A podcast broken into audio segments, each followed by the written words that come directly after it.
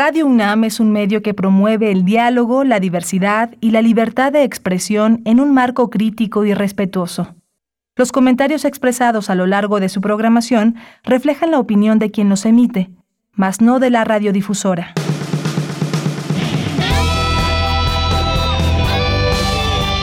Prisma RU. Relatamos al mundo.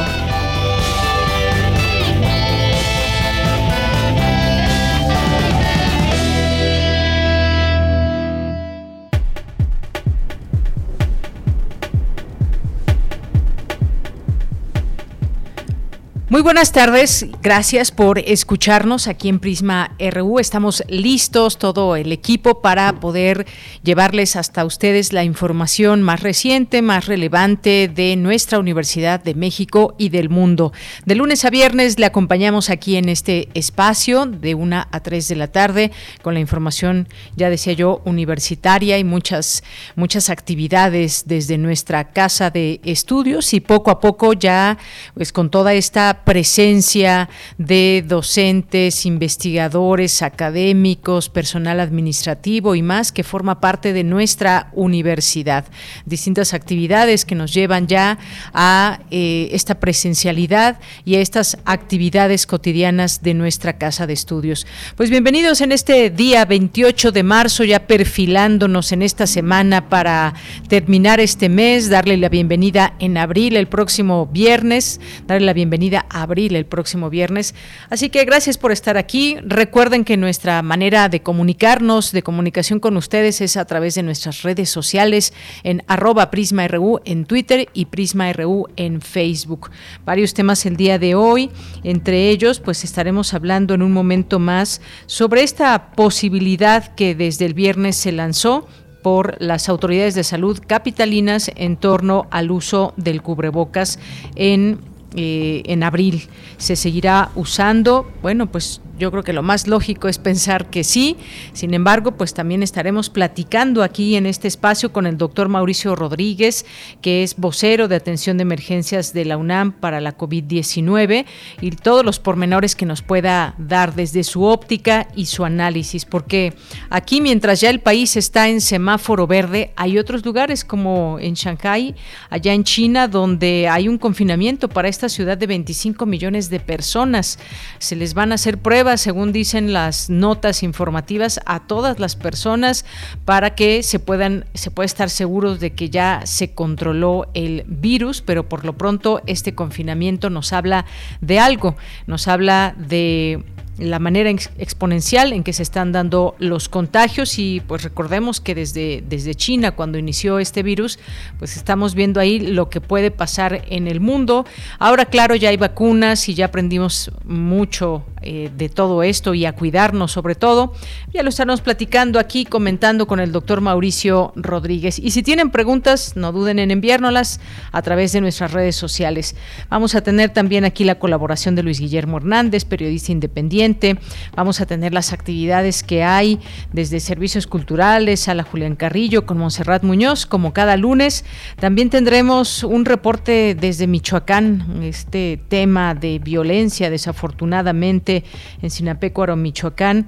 Vamos a tener también un tema internacional a conversar con el maestro Genaro Beristain, profesor de la Facultad de Ciencias Políticas y Sociales de la UNAM, sobre el tema eh, rusofobia. ¿Qué pasa en el discurso mediático contra Rusia, cómo, está, cómo está permeando este discurso mediático. Vamos a hablar al análisis sobre este tema. Tendremos también la cartografía RU con Noto Cázares, Cultura con Tamara Quirós y más aquí en Prisma RU.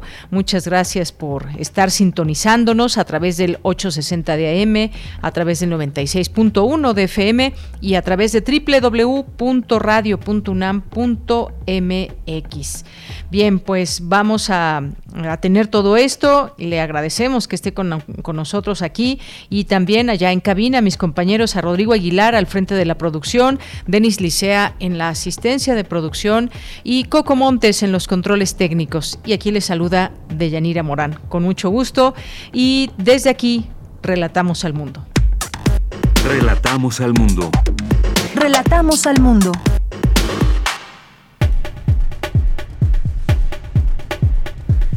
En resumen, en este lunes 28 de marzo, en la información universitaria, al participar en la instalación de la Comisión para la Planeación de la Educación Superior de Ciudad de México, el rector Enrique Graue afirmó que un primer reto es ampliar la matrícula para que a nivel nacional 5 de cada 10 jóvenes entre 18 y 22 años puedan cursar estos estudios.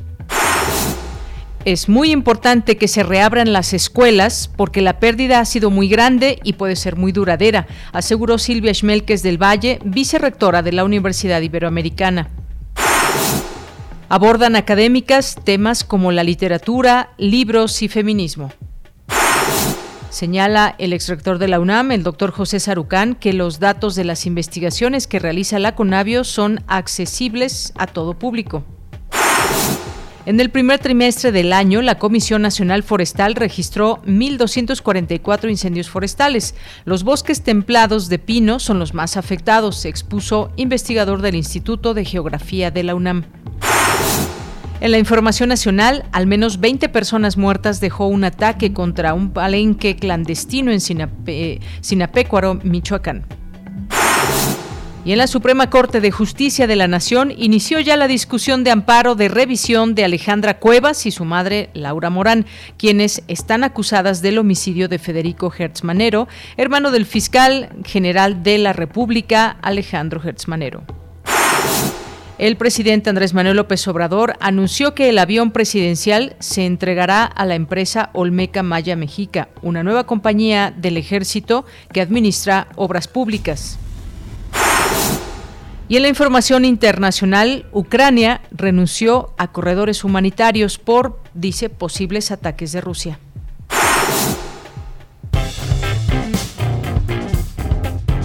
Campus RU Bien, iniciamos en nuestro, con nuestro campus universitario. Es la una de la tarde con 10 minutos. Cindy Pérez Ramírez ya está lista en la línea telefónica. El feminismo empieza por el deseo de las mujeres a tener presencia, señala directora del Centro de Investigaciones y Estudios de Género de la UNAM. ¿Qué tal, Cindy? Muy buenas tardes. Adelante.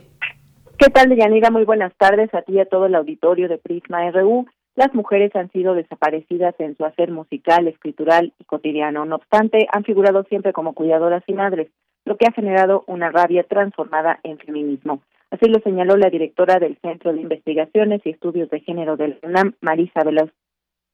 El séptimo sería Indictas, Literatura, Libros y Feminismo. Tiene mucho, mucho que ver con esa fuerza que las mujeres han aplicado eh, históricamente a partir de algo que me interesa mucho que entendamos que es la rabia. Las mujeres, la reivindicación tiene que ver fundamentalmente con esa rabia que da, que no ser tomadas en cuenta, ser desaparecidas, ser ninguneadas y ser colocadas y resguardadas en el ámbito del cuidado a los otros. La rabia cruzada con la imaginación. Así nace el feminismo. La pura rabia es, un, es una emoción histórica histérica y cuando se, se cruza con la imaginación es cuando nace la escritura y nace la lectura y nace lo que entendemos como feminismo. Por su parte, Sandra Lorenzano, directora de Cultura y Comunicación de la Coordinación para la Igualdad de Género de la UNAM, se refirió a la mirada violeta que permite desnaturalizar el silenciamiento al que han estado sometidas las mujeres. Para ello tomó como ejemplo a la escritora mexicana Rosario Castellanos. Rosario Castellanos se dio cuenta inmediatamente que ahí había algo más, que no era solamente la opresión de las mujeres, sino estas interseccionalidades, estas características que te hacen más vulnerable, que aumentan tu vulnerabilidad, las puso claramente en Balún Canán. Balún Canán es una novela sobre el poder pero es el poder del hombre sobre la mujer, del blanco, del hacendado blanco sobre el peón indígena, del peón indígena hombre sobre la indígena mujer. La densidad de su obra, la profundidad de su obra marcó una línea que las mujeres feministas en México aún estamos transitando. Deyanira, el serial Vindictas, Nuevas Miradas, conformado por 10 programas, se transmite a través de la señal de TV UNAM los domingos a las 20.30 horas. Cada uno de los programas de este nuevo ciclo mantiene el objetivo de difundir el trabajo y el esfuerzo de mujeres dedicadas de lleno al universo literario en el ámbito de la narración, la poesía, la edición de libros y publicaciones diversas, el cultivo de la literatura infantil y juvenil, la promoción de la lectura en sus variadas formas y otras tantas actividades profesionales que conforman el mundo de las letras. Esta es la información que tenemos. Muchas gracias, Cindy. Muy buenas tardes. Muy buenas tardes. Bien, pues continuamos eh, con la siguiente información en un momento y todo esto también estaremos muy atentos porque el próximo miércoles eh, se, hay el primer informe de actividades de la directora del Centro de Investigaciones y Estudios de Género y también tendremos una entrevista con ella, así que pues ahí todos los pormenores de todos estos trabajos y actividades que se hacen desde el CIEG. Y bueno, pues ya en un momentito nos vamos a enlazar con mi compañera, ya está en la línea telefónica, mi compañera Virginia Sánchez, analizan expertas la situación de la educación en el contexto de la pospandemia. Ahora este término que utilizamos, la pospandemia, esto con respecto al regreso a clases. ¿Qué tal, Vicky? Muy buenas tardes, adelante. Hola, ¿qué tal? Ya muy buenas tardes aquí en el auditorio de Prisma RU. La pérdida del aprendizaje escolar representa alrededor de un 70% a nivel global. El tiempo de cierre de la escuela es el tiempo perdido y un problema es que no se han medido los alcances cuyos efectos no se pueden remediar en corto plazo. Por ello la importancia de reabrir las escuelas porque la pérdida ha sido muy grande y puede ser muy duradera. Incluso se habla de pérdidas intergeneracionales.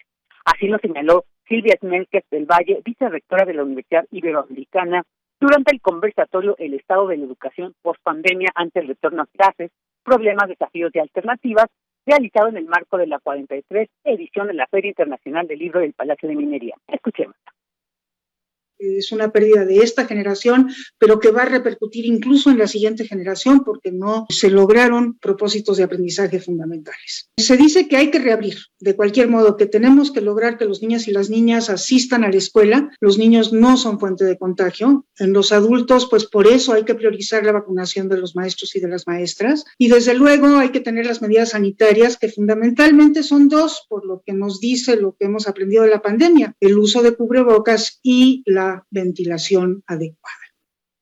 Asimismo, destacó la importancia de priorizar la atención en las zonas que no fueron atendidas durante la pandemia por la falta de acceso a la tecnología. Por su parte, Isla Patiño Domínguez, directora del Departamento de Educación también de la Universidad Iberoamericana, señaló la importancia de retomar la idea de la educación integral, donde tenga importancia el desarrollo de habilidades socioemocionales en los alumnos y docentes, y de aquellas actividades que permitan una formación integral y una personalidad moral como el arte, la música y el deporte, lo cual dijo es posible en la escuela fundamentalmente. También resaltó que nos encontramos ante una oportunidad para comprender la trascendencia de la escuela, no solo para los aprendizajes académicos, sino también como espacio de socialización para el aprendizaje de conductas cívicas, democráticas y éticas. Escuchemos esta es la oportunidad que tenemos para dar una importancia, bueno, pues muy evidente a todo lo que se había venido trabajando como las habilidades necesarias para el siglo XXI, muchas de las cuales son justamente socioafectivas, son em, habilidades socioemocionales. Se tendrían que generar estructuras escolares e institucionales para ofrecer, para brindar ayuda, atención psicológica a los estudiantes en estos momentos y también a los docentes. En tanto, Arcelia Martínez Bardón, investigadora del Departamento de Educación de la Iberoamericana, señaló la necesidad de fortalecer la investigación, de generar evidencias y ejercicios de evaluación sistemáticos y oportunos. Escuchemos insistir en la necesidad de generar información y tomar decisiones de política con base en evidencia, tomar la batuta desde la academia y la sociedad civil organizada en lo que se refiere a esta generación de información. Podemos hacer más alianzas y colaboraciones entre sociedad civil, academia e incluso entre tomadores de decisiones en el ámbito local. Y pues esa sería como la apuesta, ¿no? Como fortalecernos como investigadores, como sociedad civil, apostar en eso porque desde ahí puede venir una mayor exigencia. Bueno, y pues es algo de lo que se escuchó en este conversatorio donde se abordó el tema del estado de la educación post pandemia ante el retorno a clases, problemas, desafíos y alternativas. Vicky, pues muchas gracias por esta información y muy buenas tardes. Buenas tardes. Gracias, Vicky. Pues ahí está esto que analizan expertas, reabrir, que ha sido reabrir las escuelas en, de manera presencial, porque puede estar esta actividad, estas, eh, estas clases en línea, pero pues hay varios puntos también, medidas sanitarias, cubrebocas, ventilación adecuada, atención en zonas no atendidas, lo presencial también está aliviando muchos otros aspectos.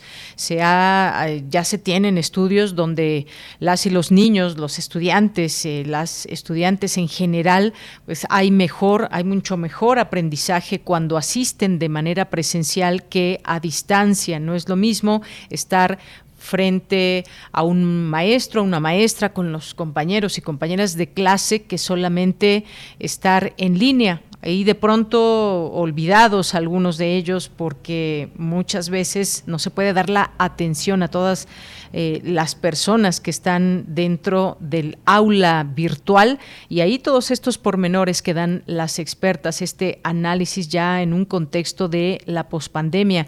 Ponerse al corriente en lo presencial también será uno de todos estos propósitos.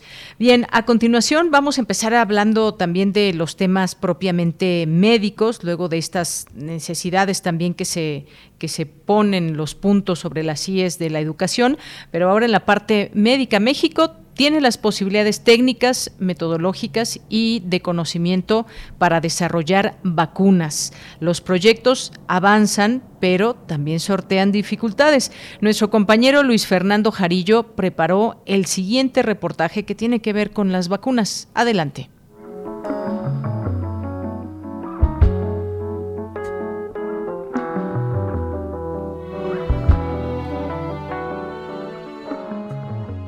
Abril de 1721. Durante una epidemia de viruela en Londres, la aristócrata Lady Mary Wortley le hace una extraordinaria solicitud a un médico. Le pide injertar a su hija con el virus, es decir, tomar parte de la pus de un paciente con esta enfermedad e introducirla en el brazo de la niña mediante una incisión. Mary Wortley había observado este procedimiento de mujeres turcas para dotar de inmunidad a los niños. Ella es una de las pioneras de la inoculación de la viruela en Europa y por lo tanto de las vacunas. El camino que trazaron Mary Wortley y Edward Jenner más tarde hoy continúa. De aquella fecha hasta la actualidad han pasado 301 años. El reto ahora es vencer al SARS-CoV-2, al COVID-19. Y por su parte, la Organización Mundial de la Salud advirtió hoy que la pandemia de coronavirus está muy lejos de terminar. El final no está ni siquiera cerca y lo peor todavía no pasó, reconocieron. México también se sumó a la carrera.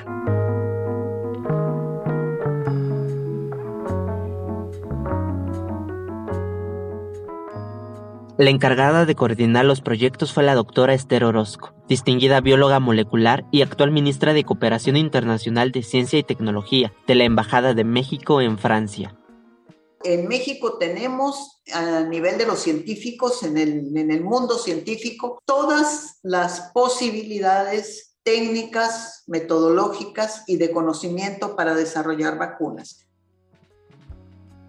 Dice en entrevista para Prisma RU. Entre los proyectos se encuentra uno del Instituto de Biotecnología y otro del Instituto de Ciencias Biomédicas, ambos de la UNAM.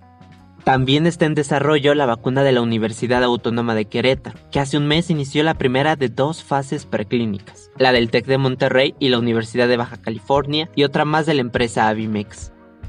Aunque todos los proyectos eran prometedores, aún estaban en una etapa muy temprana y no se pudo acceder al fondo internacional.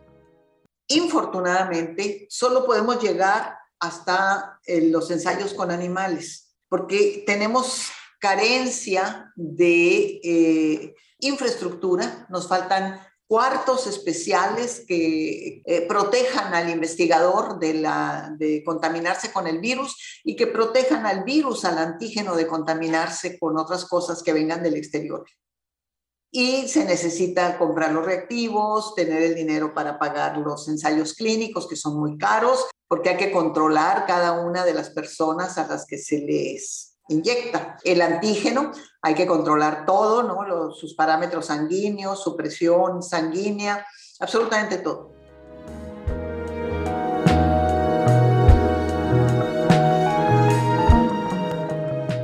Los proyectos avanzan, pero sortean dificultades.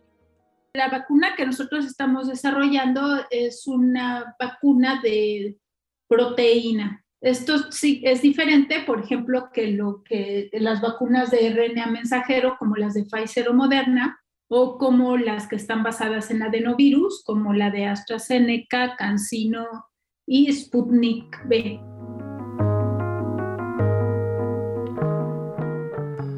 Habla la doctora Laura Alicia Palomares, directora del Instituto de Biotecnología de la UNAM. Explica que el proyecto que se encuentra en desarrollo parte de investigaciones previas de otra vacuna para el dengue y el Zika. La vacuna funciona con otro virus diferente al SARS-CoV-2, que se usa como un andamio. Sobre ese andamio se colocan las proteínas que sí posee el coronavirus causante de la actual pandemia.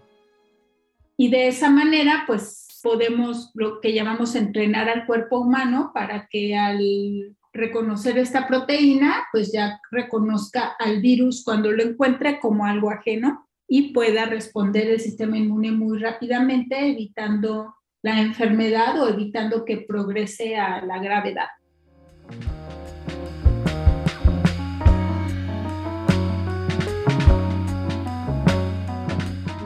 Los y las investigadoras se han encontrado con la alta mutabilidad del virus, el surgimiento de variantes y a reacciones adversas en las pruebas preclínicas. Por ello, el equipo de la doctora Palomares está trabajando en un tercer prototipo, más fácil de fabricar. En marzo de 2022, México cuenta con el 61% de su población vacunada, es decir, 188 millones de personas. Además, 4 millones 9 mil mexicanos se han recuperado de COVID-19 mientras que más de 322.000 han fallecido.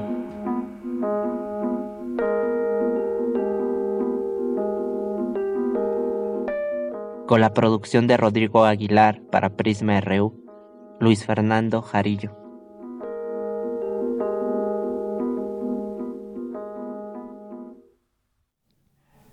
Bien, pues muchas gracias a Luis Fernando Jarillo y este tema de las posibilidades que hay para el, desarrollo de vacunas aquí en México.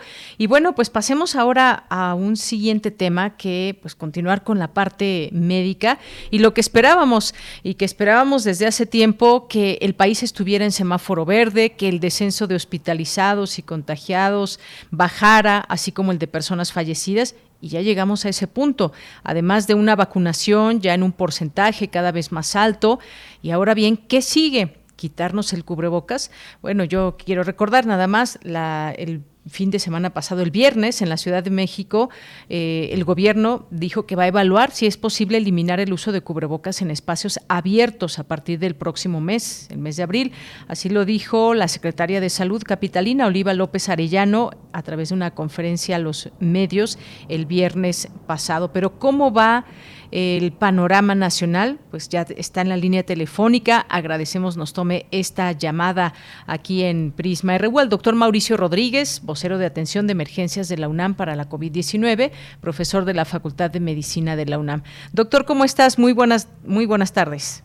Hola, Deyanira, ¿cómo estás? Muy buenas tardes, saludos al auditorio. Muchas gracias. Muy bien, muchas gracias. Doctor, pues, ¿cómo ves el panorama nacional? Ya en semáforo verde, decía yo, ya con un alto índice de, vacunación, con todos los cuidados, ¿ya se puede empezar a pensar eh, quitarnos el cubrebocas?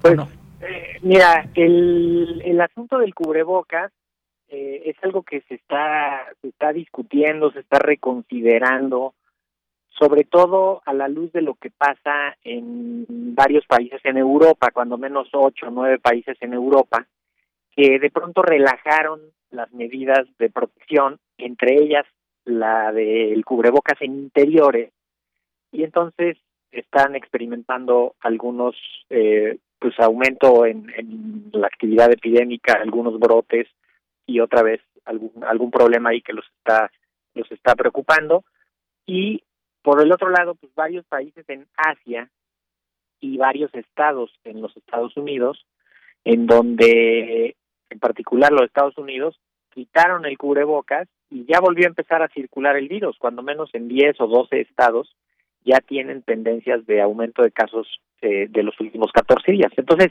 definitivamente es un tema que, que no se debe de tratar a la ligera y está discutiendo en varios grupos aquí en México de, gobiernos de todos los niveles, ¿no? Ya lo veíamos eh, el gobierno federal, los, algunos gobiernos estatales, porque pues de pronto quitar la medida del cubrebocas puede abrir riesgos, sobre todo en los espacios cerrados y en los espacios abiertos donde se pierda la sana distancia, que ese es ese es el punto crítico, ¿no? Que que en donde sí lo quitas, en donde no, y eso puede confundir a la gente que, que está que va a estar ahí en esos sitios y aquí sí o aquí no, o no sé.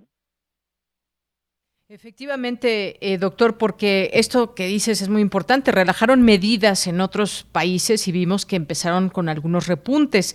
Y pues es un tema que, bien dices, no debemos de tratar a la ligera, aunque ya vemos ahora en la Ciudad de México y en otras partes del país conciertos, muy, conciertos muy numerosos. Ya no hay un límite tanto de, de, aforo y ya depende de cada persona que pueda guardar la distancia o no. Sí. Vemos que ya sí, sí, eh, también en semanas pasadas la Ciudad de México las autoridades dijeron que ya no habría restricciones, por ejemplo, sí. ya salas de cine, lugares ya donde son cerrados, ya, ya no hay un, un, eh, una limitante, digamos, en cuanto a personas. Así que sí. habrá que tener mucho, mucho cuidado en todo esto, pero por lo pronto no nos debemos sí. quitar el cubrebocas. No, no nos lo debemos quitar y, y yo quiero agregar, eh, de Yanira, un par de elementos uh -huh. que que son elementos favorables que tenemos en México.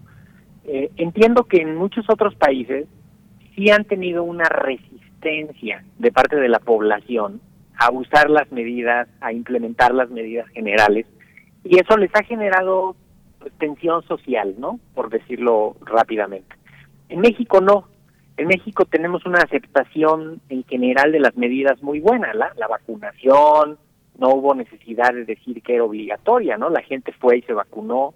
Lo del cubrebocas mismo, ¿no? La gente usa el cubrebocas. Entonces, de pronto se me haría como innecesario moverle a algo que, que la gente está aceptando y que la gente está haciendo bien. Eh, si le complicamos ahorita la parte de, de determinar algunos lugares donde te lo puedes quitar, eso quizá a algunos les les complique la cosa porque se dice así como medio de chiste, pero uh -huh. todos los espacios abiertos terminan en un espacio cerrado. Entonces, uh -huh. si traes un cubrebocas y en el espacio cerrado y luego sales a un espacio abierto y te lo quitas, uh -huh. y vas a llegar a un espacio cerrado o vas a estar en proximidad eh, donde no haya sana distancia, aún en el espacio abierto, ¿no? Lo pongo de ejemplo rápido, el patio de una escuela. El patio de una escuela podríamos decir, es un espacio abierto, pues sí, pero es la escuela y dentro de la escuela el cubrebocas es obligatorio. O el estadio, las gradas de un estadio. Es un espacio abierto, no hay techo en la mayoría, está bien ventilado, pero va a haber mucha gente cerca. O uh -huh. un evento masivo, el Vive Latino. Sí. Está al aire libre, pero con, el, con, con la proximidad absoluta entre unos y otros. Entonces, de pronto llegar a esa sutileza de decir aquí sí y aquí no puede complicar y lo mejor sería decir hay que usarlo todavía, sobre todo porque ahí viene la Semana Santa uh -huh. y porque ahí viene algo más que es lo que está pasando en Estados Unidos, lo que está pasando en Europa y que podría ser pues el inicio de una nueva ola de actividad epidémica. Bien, pues sí, vamos a estar muy atentos a ello porque además otra cosa, estamos viendo, por ejemplo, algunos lugares eh, en China, ya vienen varias semanas también donde sí. distintas ciudades y ahora Shanghai con 25 millones de habitantes está bajo confinamiento eh, durante nueve días. Tienen casi 100 millones de personas en confinamiento ahorita en China. Uh -huh. Y en Europa, varios países que están otra vez, ¿no? Teniendo actividad epidémica fuerte, están empezando a tener hospitalizaciones en el Reino Unido, están teniendo hospitalizaciones, pacientes graves, muchos casos. En Alemania parece sube y baja el, la epidemia, ¿no? Una semanita sube, una baja, una sube, una baja, no se termina de estabilizar. Y el problema de Ucrania, que no es menor, va a provocar desplazados, va a provocar un comportamiento epidémico en todos los países de esa región diferente, y eso también puede traer consecuencias globales, ¿no? Entonces, yo, la, o sea, un poco la, la, la, la, lo que quiero invitarlos es a pensar, estamos bien con el cubrebocas, lo estamos usando bien, no está habiendo problemas por el uso del cubrebocas, sigámoslo usando, ¿no? De hecho, la, la última reunión de la, de la comisión de la UNAM, justo eh, uno de los puntos que se abordaba era ese, era pues hay que seguir usando el cubrebocas, hay que mantenerlo sobre todo en las situaciones de riesgo, que son interiores y exteriores en donde se pierda la, la sana distancia y eso. Obviamente si vas caminando en la calle tú solo, bueno, quítate el cubrebocas, descansa un poco. Pero en cuanto llegues a la entrada del edificio al que vas o a la entrada de la tienda a la que vas o a donde sea que vayas, pues te lo vas a tener que volver a poner. Pues sí, hay, hay, lugares donde bien se puede hacer una caminata sin cubrebocas mientras veamos que no haya gente. Hay lugares que se prestan en la ciudad. Hay muchos lugares, las calles, algunas algunas colonias muy muy tranquilas, otras no tanto, pero el uso de cubrebocas debe ser imprescindible todavía. Eh, traerlo ahí por cualquier eh, cuestión, ponérselo como dices a la entrada de ciertos lugares, quitárselo para descansar cuando veamos que no hay eh, esa posibilidad de cercanía con, con la gente, aunque bueno, pues también ya vemos ahí muchos restaurantes cerrados, espacios cerrados, donde la gente está comiendo, conviviendo, hablando, incluso pues ya hay muchos bares y discotecas, si uno se da una vuelta, por ejemplo, por la zona rosa, pues ya están los antros al tope y sin cubrebocas, y doctor. y todos los eventos, ¿no? Que decías, o sea, teatros, cines, eh, todas las otras actividades de foros, ¿no? O sea, danza, este, presentaciones de escénicas, ¿no? Todo ya está trabajando lleno. Y todas las escuelas ya están trabajando presencial. Y la mayoría de los trabajos, ya todos los trabajos ya están trabajando presencial. Y todas las oficinas, y ya, ya regresó todo eso. Entonces, ahorita hay que esperarnos a que se estabilice eso, porque si empieza a haber muchos o algunos contagios y viene la Semana Santa, ahí puede haber un, una, una aceleración de la epidemia. Entonces, pues por lo pronto, completar esquemas, poner refuerzos.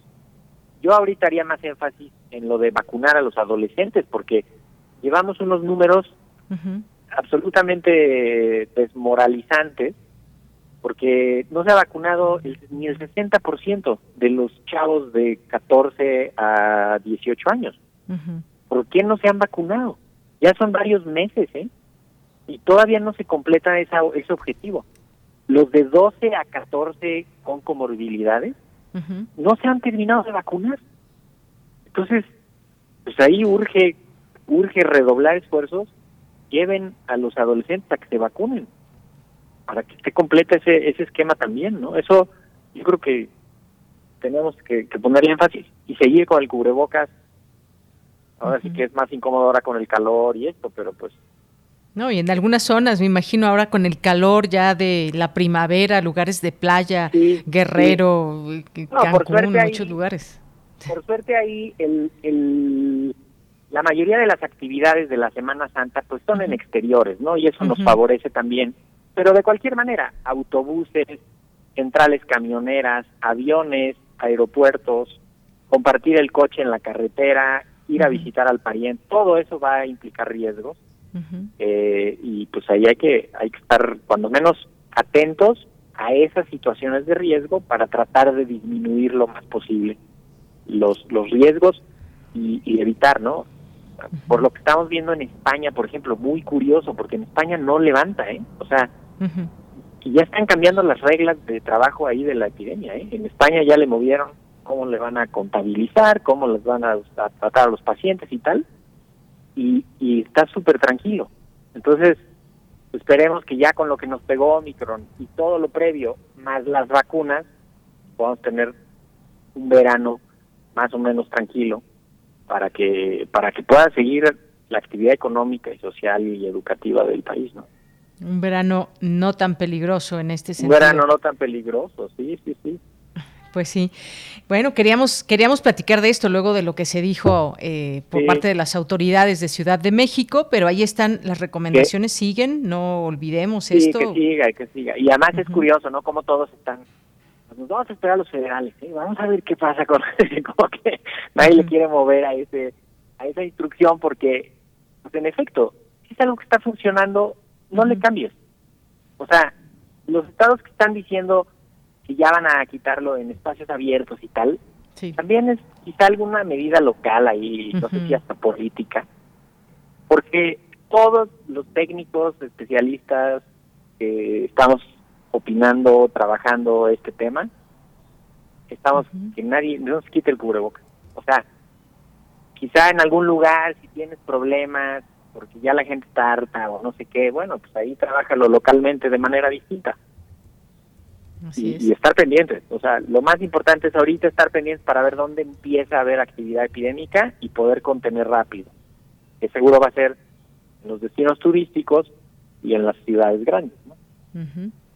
Bueno, pues doctor, muchas gracias como siempre por estar aquí con nosotros, ponernos al día de todo lo que está sucediendo en México y pues esa, esa mirada al mundo y todo, pues como sabemos, todo se relaciona, todos estos viajes que siguen en avión, en autobuses, eh, pues toda esta movilidad humana, pues se genera muchos cambios y ahí los vamos monitoreando, digamos, en este sentido.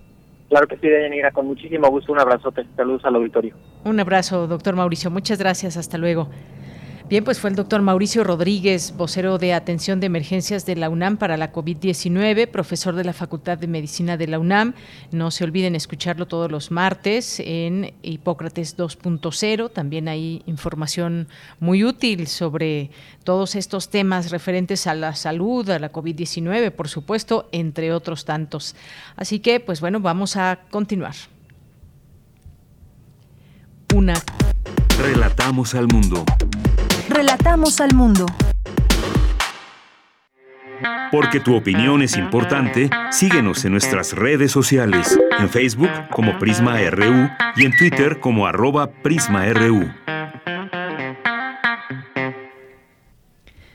Bien, una de la tarde con 39 minutos y tenemos ya este espacio, ya es costumbre, los eh, cada 15 días, los días lunes, Luis Guillermo Hernández, periodista independiente, nos acompaña en este espacio.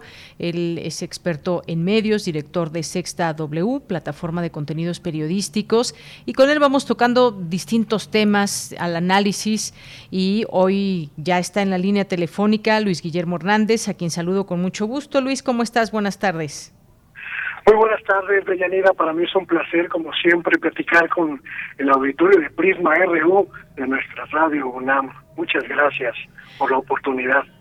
Claro que sí, Luis Guillermo. Y hay un tema, hay, varios temas, pero quisimos hoy traer este a la mesa que tiene que ver con el tren Maya, otro de los grandes proyectos de la 4T y del que estamos también muy pendientes y atentos tratando de darle voz a distintas eh, personas. Pero, y bueno, aquí damos voz a expertos, a gente que conoce eh, de temas de medio ambiente, de construcciones y demás, porque hay varias aristas por donde ir tocando este tema.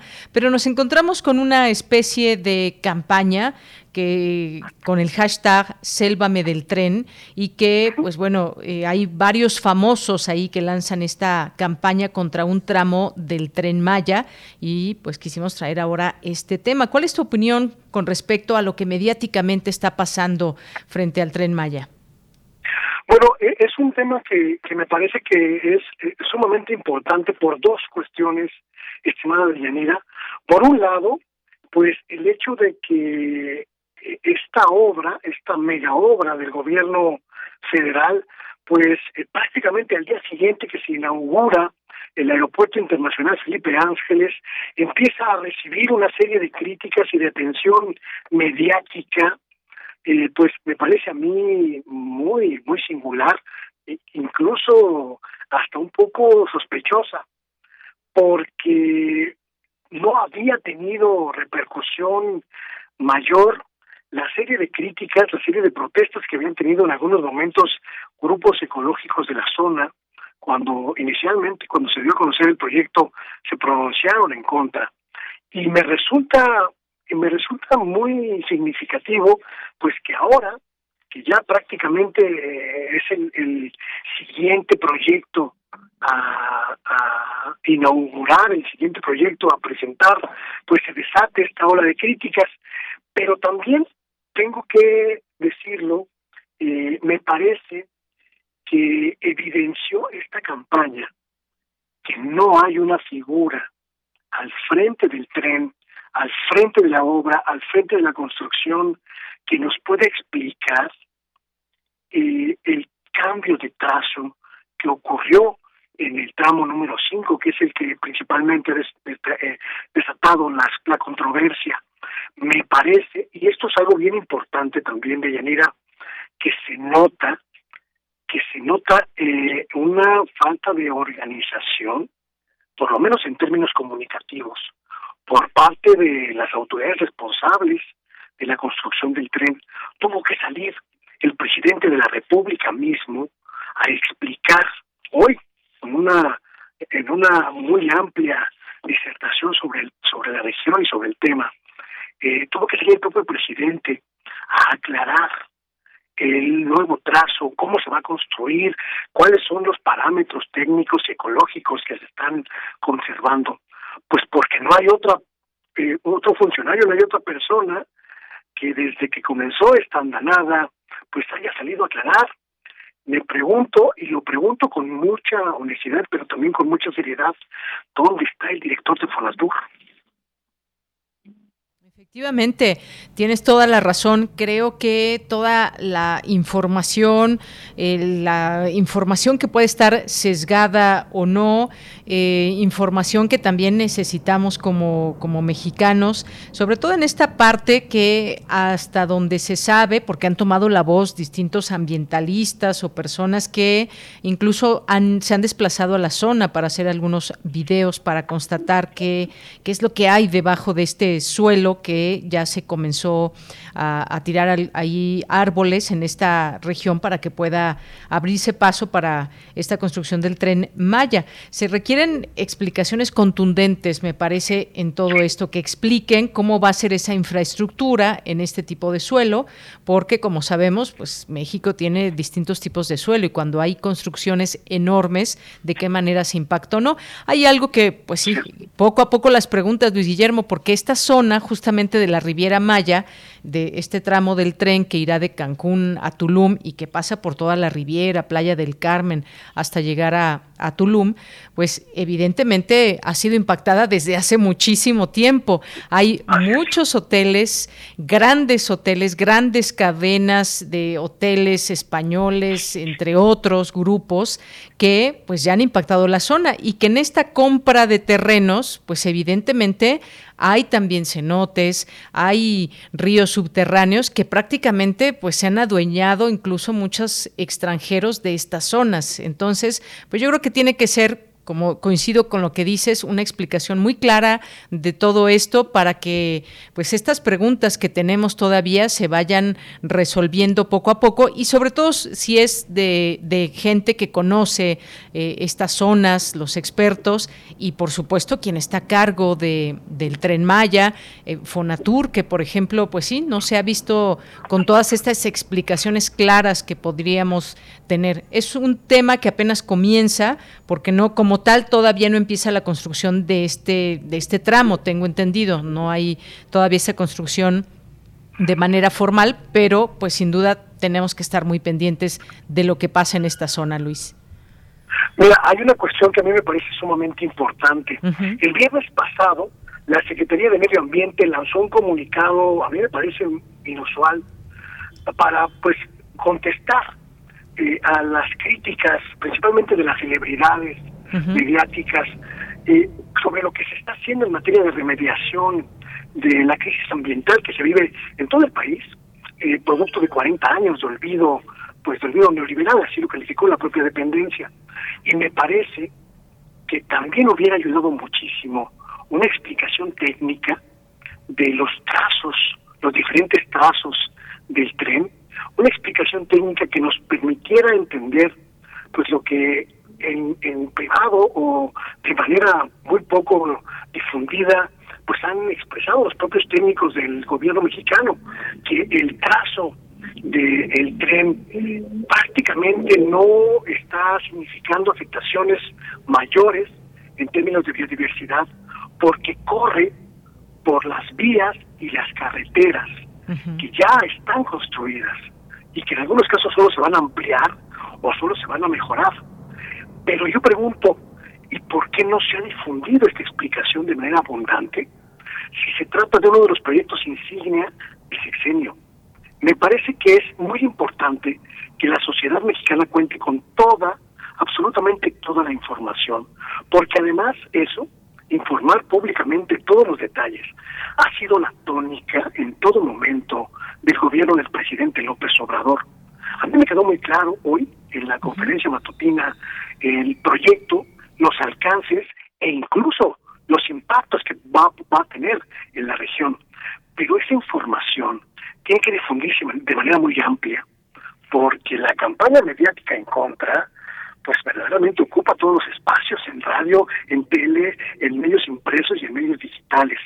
Y me parece que la sociedad mexicana tiene derecho a ponderar las muchas virtudes que desde mi perspectiva tiene el proyecto y también a ponderar las las potencial, eh, las potenciales negatividades que pueda tener.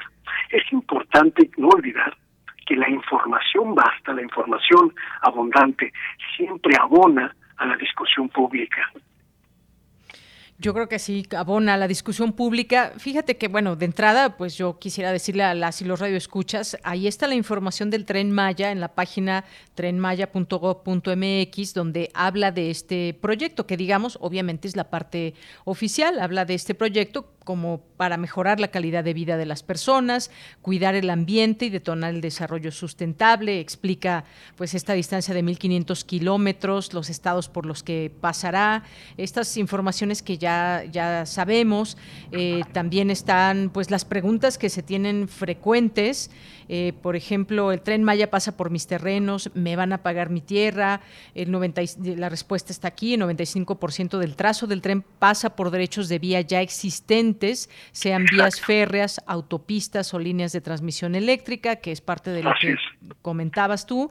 Y pues nada, estar muy, muy... Em, pues generando todas estas preguntas y también buscando estas eh, respuestas. Hay muchas agrupaciones eh, civiles, por ejemplo, está el SEMDA, están algunas otras que están ahí levantando la mano por esta parte del, tramo 5 en particular. Así que pues seguiremos en el tema, por supuesto, con estas distintas voces que pueda haber en torno al tren Maya. No quiero comparar porque son cosas diferentes, pero ya vimos lo que pasó con el aeropuerto Felipe Ángeles, que también hubo una campaña por ahí en, en contra, donde se decían cosas como desde que iba a afectar a las pirámides de Teotihuacán, que si el cerro Paula eh, no iba a permitir la visibilidad, que, que no era compatible con, con, el aeropuerto de Toluca, que no iban a poder estar trabajando eh, a la par, y un montón de cosas que vimos que no eran ciertas. Así que, pues lo mejor será seguir teniendo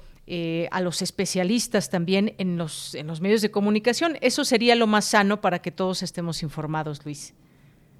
Así es, pero además hay una, hay una hay un componente de Yanira que me parece que es muy importante para que la gente pues evalúe eh, la, la, la oposición que pueda haber en este en este punto.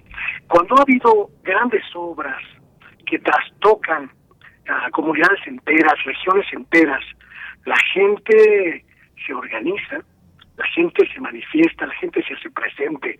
Cuando ha habido construcciones como presas, cuando ha habido construcciones como los proyectos del aeropuerto en Texcoco, los propios pobladores que ven afectados sus intereses de mayor eh, manera, pues se hacen presentes. En el caso del tren Maya, no vemos esas manifestaciones de dimensión significativa. Y eso nos da un parámetro de esto, de este porcentaje que tú mencionas, de que el parámetro de que el 95%, quizá un poco más, del trazo no afecta mayormente a la población. Y eso nos da con mucha claridad la certeza de cómo se está construyendo esta obra. Y lo que tenemos que hacer es documentarnos bien, pero también pues eh, pedirle a las autoridades encargadas que no permitan que la desinformación gane terreno, porque es una obra que va a significar un antes y un después en una de las regiones más sensibles de nuestro país por su atraso económico, pero también por su gran, profunda e inmensa biodiversidad.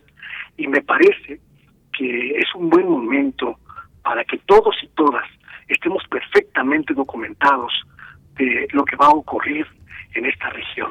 Es por el bien de todos finalmente.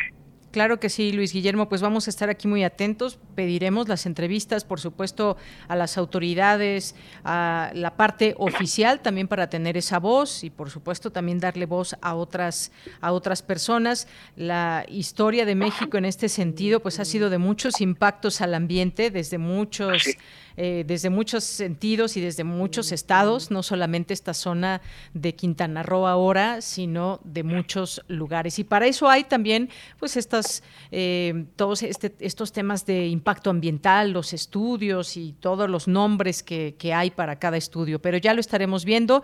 Por lo pronto, Luis, muchas gracias por estar aquí con nosotros este lunes. Muchísimas gracias a ustedes. Para mí siempre es un placer hablar en los micrófonos de Prisma RU. Muchas gracias, Deyanira. Muy buenas tardes. Hasta luego, Luis. Un abrazo.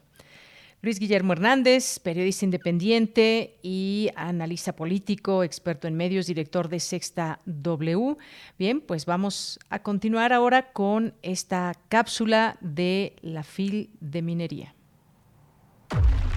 Cuadragésima tercera Feria Internacional del Libro del Palacio de Minería. La zoóloga Diane Fossey escribió, Cuando te das cuenta del valor de la vida, uno se preocupa menos por discutir el pasado y se concentra más en la conservación para el futuro. Deforestación, sobrepoblación, la relación que tenemos con el planeta, así como políticas públicas para la conservación, están en el libro de ensayos Vulnerabilidad y Recursos Naturales, coordinado por la doctora Mary Frances Rodríguez Van Gort editado por la Facultad de Filosofía y Letras en colaboración con Bonilla Artiaga Editores. Descubre más de este importante tema en la presentación del libro, martes 29 de marzo a las 12 del día, con la presencia de Irma Edith Ugalde, Mayra Patricia Gómez Rodríguez, Ángel Alonso Salas y la coordinadora. Para las niñas, niños y los que ya estén grandes, la Filminería presenta el Carrusel de Cuentos Infantiles, un espacio para escuchar historias increíbles, relajarse y jugar con la imaginación. Participan los libroclubes Alas, Territorios de la Memoria, Tlacuilo, El Arco Iris de los Niños, Imaginarte y mucho más. Martes 29 a las 15 horas. Recuerda que este año la Filminería es virtual. Para más información, consulta el programa oficial. Sigue los eventos en las páginas de Facebook y YouTube de la feria y en www.filminería.unam.mx. Sé parte de esta fiesta de las letras. Cuadragésima tercera Feria Internacional del Libro del Palacio de Minería. Leer es estar vivo. Relatamos al mundo. Relatamos al mundo. Sala Julián Carrillo presenta. Bien, pues ya está Montserrat Muñoz aquí con nosotros. Es lunes. Monse, ¿cómo estás? Buenas tardes. Hola, ¿qué tal? De Yanira, equipo de Prisma RU, por supuesto a todos quienes escuchan Radio Universidad Bienvenidos a este lunes de Luna, la sección, como ya lo saben, Sala Julián Carrillo, en donde les contamos la agenda cultural de Radio Universidad. Por supuesto, les invitamos a que rápidamente busquen en su teléfono las redes sociales en las cuales nosotros nos comunicamos con ustedes. No me están viendo, pero me estoy tomando un café y estoy aquí en mi pantalla viendo el Facebook que se llama Sala Julián Carrillo. ¿Por qué Sala Julián Carrillo? Porque bueno, este es el corazón de nuestras instalaciones físicamente en Radio Universidad, pero bueno, digitalmente funcionamos ya casi dos años y más, no sé, ya perdí la noción del tiempo, pero bueno, como un foro virtual. Esta modalidad de foro virtual en este tiempo de pandemia se ha dedicado a compartir con ustedes desde exposiciones digitales de pintura, la revista Rúbrica, por ejemplo, también las entrevistas exclusivas que hemos hecho para Intersecciones los viernes, obviamente también conversaciones editoriales, si a ustedes les resuena el mundo editorial, hemos tenido también los otros libros, que es una feria dedicada a las y los editores, les poetas, a todos aquellos quienes han eh, empuñado una pluma y el valor del corazón para hablar de sus sentimientos. Todo este contenido forma parte de nuestra querida Radio Universidad y con eso también les queremos invitar de la manera más apasionada a través de esta sección a que nos sigan. También en Twitter todos los lunes les ponemos eh, las noticias, las novedades que tenemos y bueno, pues también es un honor para mí, Monse, compartirles a nombre de todo el equipo que cada vez estamos más cerca de ustedes.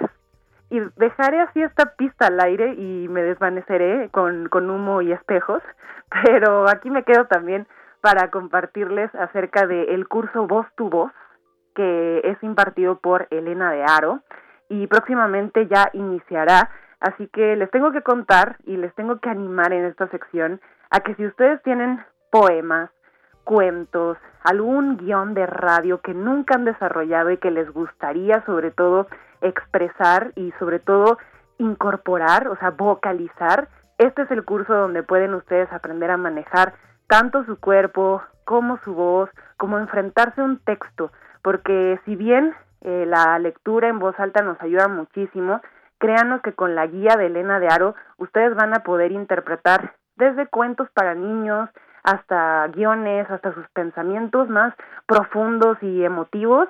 Este es el curso.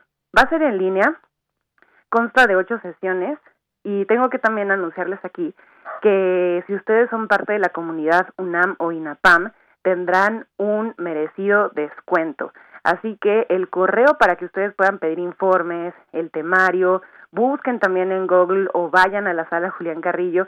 Tenemos también ahí publicaciones dedicadas a Elena de Aro con su teatro gótico. Ella es una excelente maestra, maestra, maestra de maestros en teatro y también en cine.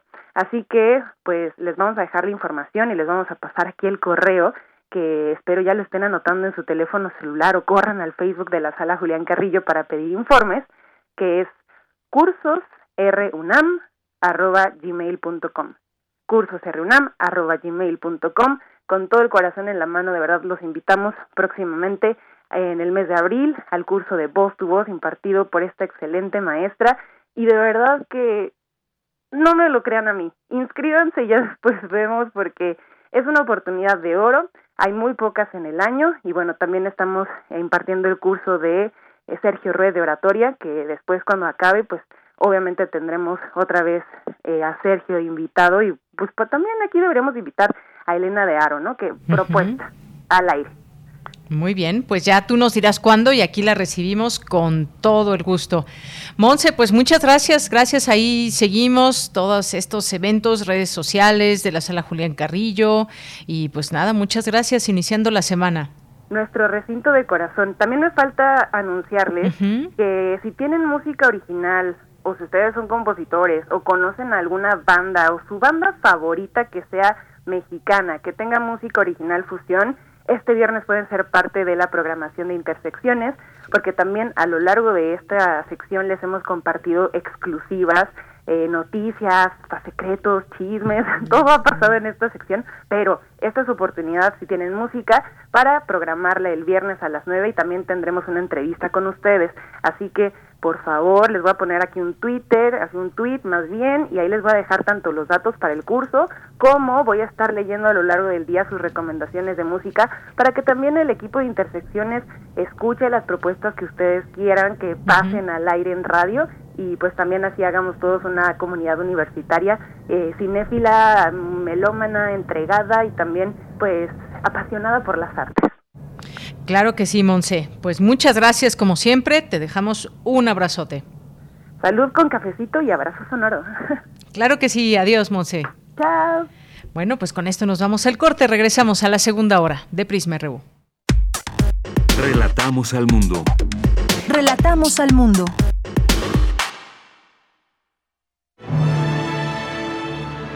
La colección de ficción sonora de Radio UNAM ha obtenido la inscripción en el registro Memoria del Mundo de México 2021 de la UNESCO por su valor como patrimonio documental irreemplazable para la humanidad, por las obras que contiene, por la manera como se narran, por las voces que las cuentan. Queremos celebrarlo contigo. Todos los sábados a las 20 horas programaremos una selección de las piezas más representativas de nuestro acervo de radiodramas. Las noches de sábado son para escuchar historias por la radio, para alimentar la imaginación entre todos. Colección de ficción sonora de Radio UNAM. Memoria del Mundo de México 2021. Radio UNAM. Experiencia sonora.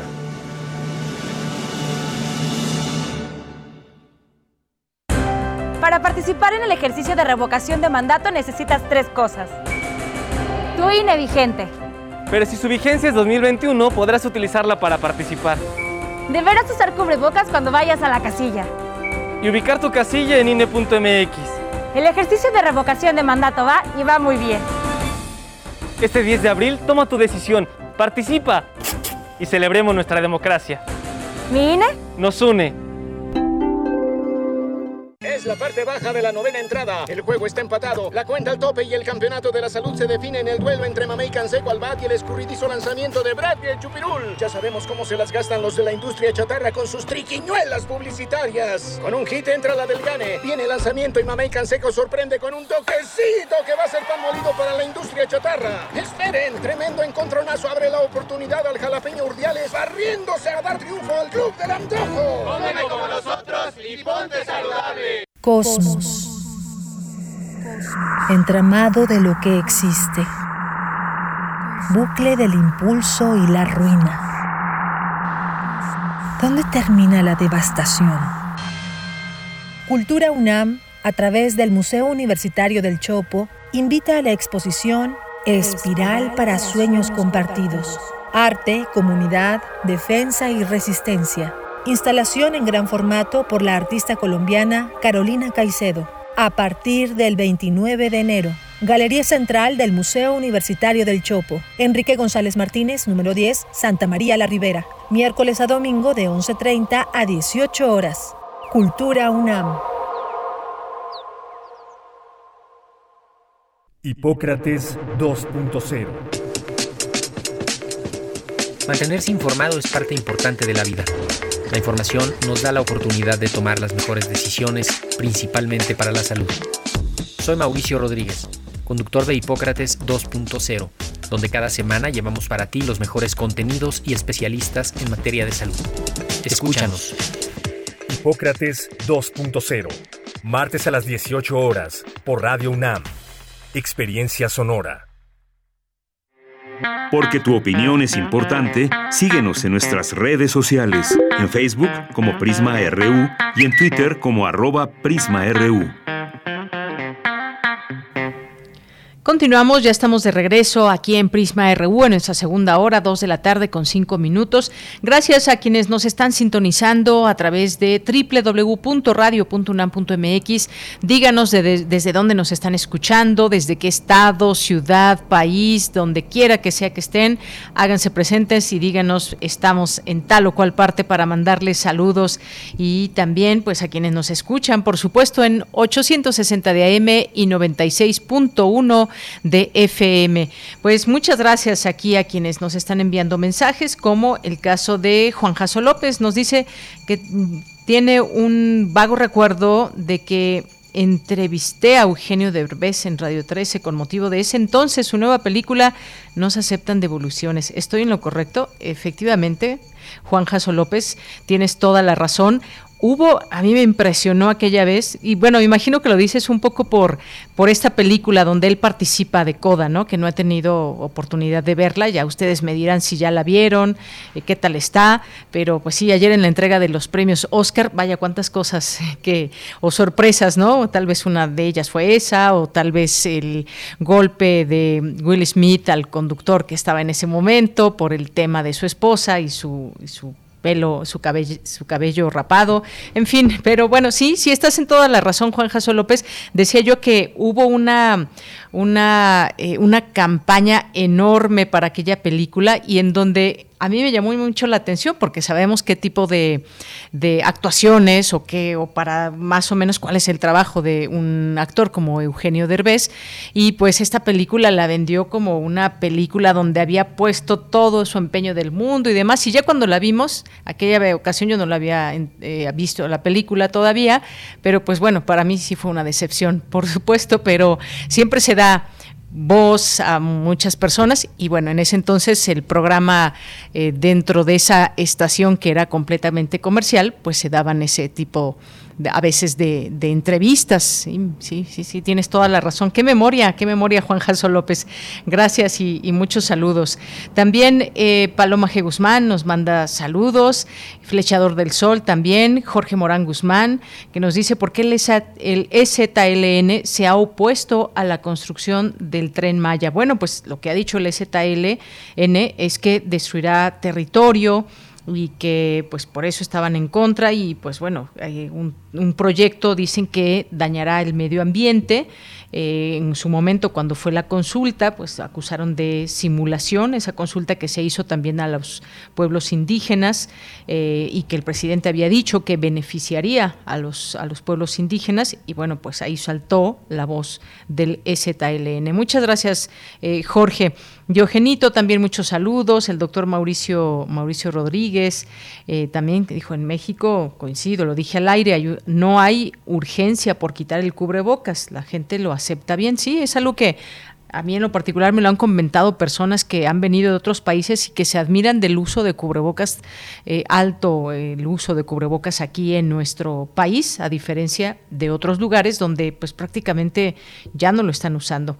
Eh, Juan Martínez Takeshi, también muchos saludos, muchos saludos eh, también a Ni Freud ni tu mamá, así se llama en, en Twitter, nos dice el que haya otros invasores en la zona no hace mejor esta nueva deforestación hecha por la construcción construcción del tren? Sí, claro que no, por supuesto que no. Ha habido invasores desde que inició esta zona, cuando tiene 50 años, me parece que cumplió hace poco en el caso de Cancún específicamente, hace 50 años no había nada y en 50 años, pues lo que hemos visto ahora es pues no, cada quien le pondrá nombre, si ha habido una devastación, otros dirán, ha, ha, habido una reactivación del turismo en esta, en esta zona y se tienen que abrir caminos para que se pueda, digamos, explotar la zona y la gente pueda llegar. Pero hace 50 años no existía Cancún, imagínense. Y toda esa zona ha crecido. Hay quienes tuvimos oportunidad de conocer quizás de una manera mucho más... Eh, Virgen, eh, Tulum, ahora pues ya es otra cosa completamente y así nos vamos acabando muchos destinos, lo cual no quiere decir que esté bien o que porque sea un proyecto importante pues se deba devastar y demás. Hay formas de seguir eh, incluso las construcciones, hay estudios de impacto ambiental, hay distintos estudios que quienes eh, están allí en las autoridades ambientales conocen y saben bien de estos, de estos permisos, así que habrá que ver qué dicen esas autoridades sobre pues los tipos de suelo y la construcción en tal o cual tipo de suelo. Gracias, gracias por los comentarios. Eh, Lord Byron también, muchas gracias. Lorena Ruiz, muchos saludos. También te mandamos que nos está escuchando, Lorena, muchos saludos. César Soto, Claudia Contreras. César Soto nos dice, los reportes de disminución de contagios se deberá seguir usando y exigir el uso de cubrebocas en lugares cerrados y transporte público o en viaje aéreo, dado que los avances logrados con la sana distancia y vacunación efectuada será inútil. Muchas gracias. Pues sí, no, no, no estamos instando, ni mucho menos a quitarnos el cubrebocas. Todavía debe ser básico, además de la distancia aunque pues sí, cada vez más ya vemos gente, por ejemplo, en el transporte público que hasta va comiendo, eh, van, eh, se, quitan el cubrebocas a ratos y más lo, lo hemos estado eh, viendo también, no en todos los lugares y por fortuna la mayoría de la gente no se lo ha quitado. Jorge Morán Guzmán nos dice por qué tanta prisa de relajar las medidas sanitarias, realmente cuáles son los efectos secundarios de estas medidas, será la urgencia de dinero y más dinero, nos dice. gracias también a Abel Fernández, a Mario Navarrete, muchos saludos. Eh, Jorge nos dice en el IPN, ya sea Ciencias Biológicas, UPIBI, Sinvestab, se está trabajando en producir una vacuna para COVID-19 también. También se está trabajando con distintas instancias eh, universitarias, se está trabajando ese tema de las vacunas, Jorge. Gracias. Eh, Fernando J. también, muchos saludos. Eh, también por aquí Mario Navarrete, ya lo decíamos, Jean-François Charrier nos dice desde la Feria del Libro Felina en el CCH Naucalpan, muchos saludos y aquí nos manda una fotografía. Muchísimas gracias, un buen espacio al aire libre de estar llevando a cabo esta, esta Feria del Libro ahí en CCH Naucalpan. Muchas gracias. Rosario Durán también nos desea buena semana. También para ti, Rosario, Jorge nos dice buen inicio de actividades, dice para ampliar la matrícula es necesario considerar las modalidades de educación a distancia y mixta. Ucrania, Rusia, las horas, los días, los meses no son largos, la guerra es la que es larga. Muchas gracias. Gracias. También Otto Cázares en un momento estará aquí con nosotros. La Comuna de París y el rubor de bombas, un recuento poético y pictórico será su cartografía de hoy. David Castillo, muchos saludos, muchos saludos a Rafael, también a Rafael Lozano. Muchas gracias a Águeda Barojas y a todas las personas que nos sigan escribiendo, por supuesto, a través de este espacio y nuestras redes sociales. DERT67 también eh, muchas gracias aquí por los comentarios con respecto al tema del fiscal general, que ya finalmente de ese tema ya no, ya no hablamos con Luis Guillermo, pero estaremos ahí atentos también a lo que, lo que suceda en este sentido. Eduardo Mesa, Joel Cabrales también, muchas gracias. Gracias a Rosario que dice el, el fiscal mandó a médicos a cuidar a su hermano, después de unos meses se lo llevó a otro hospital, a otro hospital y a él se le murió ayer casualmente, me compartieron, está largo y nos manda un video. Muchas gracias Rosario, ya tendremos tiempo de, verlo. Jorge Fra, buen inicio de semana. Muchas gracias también y también para ti. Bueno, pues nos vamos a la información. Hay una información también aquí de última hora rápidamente antes de, irnos a lo que sigue. Eh, pues se estrelló una avioneta en, un supermercado de Temisco en Morelos. Hasta el momento eh, no se conocen más detalles, pero ya habló el gobernador eh, Cuauhtémoc Blanco dice personal de protección civil y cuerpos de emergencia ya se encuentran auxiliando a personas que resultaron heridas tras el accidente de una avioneta en un centro comercial de Temisco. Bueno, pues ahí estamos atentos a esta información. Bien, pues nos vamos a lo que sigue en este día, en este 28, lunes 28 de marzo. Nos vamos con Cristina Godínez. Investigador señala que en el país los bosques templados de pino son los más afectados por los desastres forestales. Adelante, Cristina. Buenas tardes, Deyanira. Un saludo para ti y para el auditorio de Prisma RU. En lo que fue el primer trimestre del año, en el país la Comisión Nacional Forestal registró 1.244 incendios forestales con un total de 32.320 hectáreas afectadas. De acuerdo con la CONAFOR, en el 2020 se presentaron 5.913 siniestros que impactaron 378.928 hectáreas y en 2021 incrementaron a 7.337 y 660.735 hectáreas afectadas. El investigador del Instituto de Geografía de la UNAM, Christoph Neger, expresó que los desastres forestales tienen mayor incidencia en los bosques templados de pino, que se ubican en la zona centro del país y alrededor de la Sierra Madre Occidental, Oriental y del Sur. En las áreas tropicales hay menos catástrofes, pero cuando aparecen pueden ser más graves porque muchos de los ecosistemas no están adaptados al fuego. El universitario señaló que en las áreas naturales protegidas la incidencia de siniestros es menor porque ahí las comunidades aplican medidas de prevención y dijo que esto puede ser una buena estrategia para conservar bosques y selvas. Christoph Neger aseguró que entre los pobladores locales existe interés en ser voluntario para atender un incendio forestal e incluso algunas personas cuentan con herramientas que pueden servir para esa tarea, por lo que es necesario que sean capacitados para evitar poner en riesgo su vida. El también integrante del Departamento de Geografía Social comentó que el fuego forestal es un gran reto para la conservación de los recursos naturales y para la investigación en cambio climático e invitó a los jóvenes a acercarse a estos temas a fin de hallar nuevas maneras para manejarlo adecuadamente y evitar accidentes con resultados negativos para la sociedad. De Yanira, este es mi reporte. Buenas tardes. Muchas gracias, gracias Cristina Godínez. Nos vamos con Dulce García. La investigación que realiza la Conavio es accesible a todo público. Adelante, Dulce. Deyanira, muy buenas tardes a ti al auditorio de Prisma RU. Durante la conferencia magistral titulada Conavio 30 años de evolución, inteligencia para la toma de decisiones sobre la biodiversidad en México, que brindó el doctor José Sarucán, el rector de la UNAM, en el marco del encuentro Día Blanco 2022 que lleva a cabo la Prepa 8 de la UNAM, el académico habló de la pandemia como uno de los temas de crisis ambiental, producto de la actividad humana sobre los ecosistemas. Dijo que en ese sentido la Conavio comenzó como una instancia de investigación, pero que su objetivo principal es que esa investigación sea aplicable. En este momento, desde 1994, que es cuando empezamos a, poder tener forma de consolidar una base de datos, el crecimiento de la información en el Sistema Nacional de Información sobre Biodiversidad que la ley exige a Conavio que conforme, hemos incrementado hasta prácticamente cerca de los 25 millones de ejemplares. ¿Qué son estos? Es decir, organismos, plantas, animales, mamíferos, insectos, eh,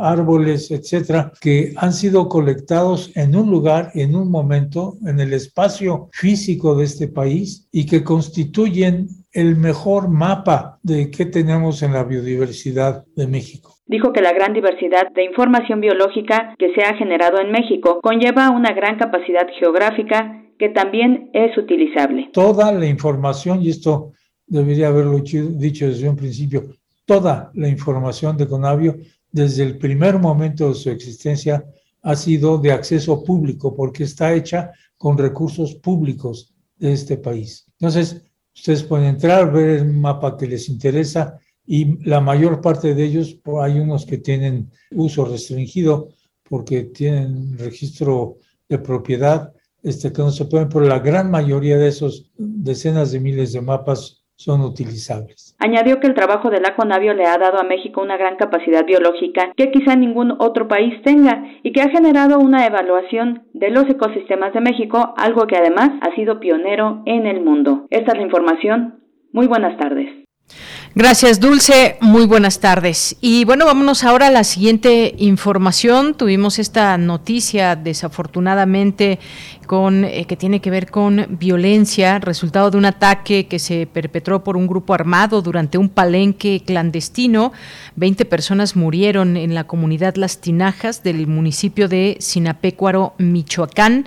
Y pues vamos a enlazarnos hasta Michoacán. Ya está en la línea telefónica Dalia Martínez, que es directora de los diarios El Sol de Morelia y El Sol de Zamora. ¿Qué tal, Dalia Martínez? Bienvenida a este espacio. Gracias por la colaboración especial aquí a Prisma RU de Radio UNAM. Buenas tardes. Buenas tardes, Deyanira. Como bien decías, del domingo, domingo Ah, Dalia, vamos a retomar la comunicación porque te estamos escuchando cortada la comunicación y queremos escucharte bien sobre este eh, pues este punto esta noticia que se dio a conocer. Es un número de muertos importante que nos llama mucho la atención y bueno espero ya eh, poderte escuchar bien para que nos puedas dar este reporte. A ver, eh, se cortó, me, indican que se cortó, en un momentito más me avisan de la producción para poder hacer este enlace con Dalia Martínez, directora de estos diarios allá en Michoacán, eh, que se sabe hasta el momento cómo pues esta investigación hacia dónde lleva un palenque además clandestino, 20 personas que que murieron. Ya estás de nuevo, Dalia Martínez, adelante. Así es, Deyanira, un gusto. Pues como bien decías, en la madrugada de lunes al menos eh, 20 personas murieron en un ataque armado que se dio en un palenque clandestino mientras eh, había apuestas donde jugaban apuestas por peleas de gallos y bueno, eh, murieron confirmadas sí 20 eh, personas, seis personas están heridas se decomisaron 15 vehículos en este lugar y se recolectaron eh, más de 100 casquillos percutidos. Hasta el momento esa es la información que tenemos. Eh, hay una gran movilización en Sinapecuaro que está a, 40 de la capital de Morelia, es decir, de que allá se hacen 25 minutos aproximadamente en vehículo.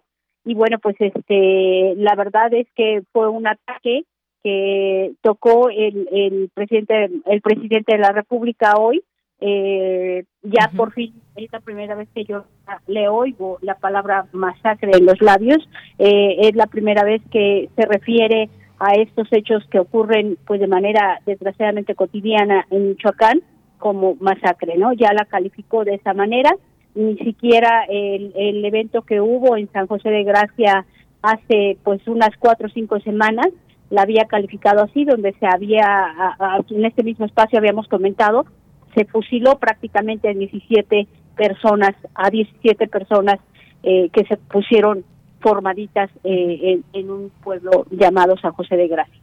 Efectivamente, pues muchas gracias Dalia. Eh, la fiscalía pues estará con esta investigación para determinar las circunstancias, qué pasó, cuáles son estos eh, hechos, además de las personas muertas que ya se tienen, identificar a los responsables, porque pues bueno también ha habido algunos reportes de parte de autoridades que apuntan a que la masacre atiende a un ajuste de cuentas entre grupos antagónicos del crimen organizado, pero pues todo esto se tendrá que eh, poner de manera muy clara y, en esta investigación.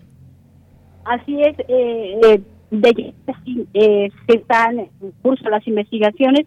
Lo que sí te sé decir es que sabemos, los que vivimos en Michoacán, que en esa zona, que, no está muy lejos, repito, de la ciudad capital, que es Morelia, operan al menos tres cárteles del crimen organizado.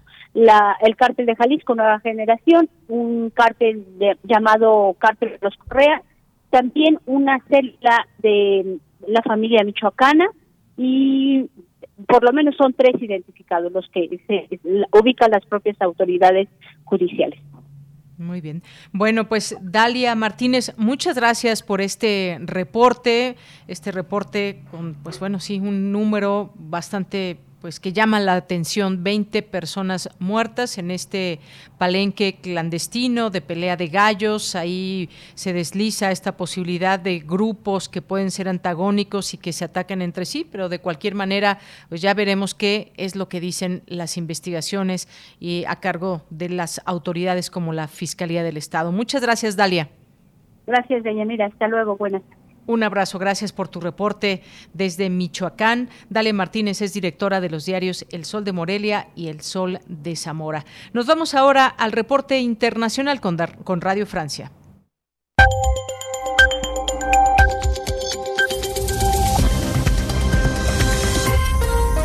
Bienvenidos a este flash informativo de Radio Francia Internacional. Lucian Bisangué lo hace en los controles. Hoy es lunes 28 de marzo, así comenzamos. Andreina Flores.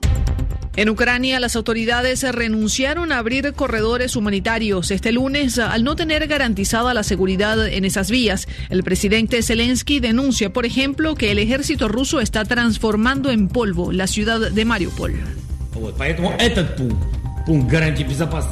Zelensky asegura también que está estudiando cuidadosamente la eventual neutralidad de Ucrania, exigencia de Rusia para bajar las armas. En Rusia, el ministro de Relaciones Exteriores, Sergei Lavrov, dijo estar analizando restringir el acceso a territorio ruso a los ciudadanos de países no amigos.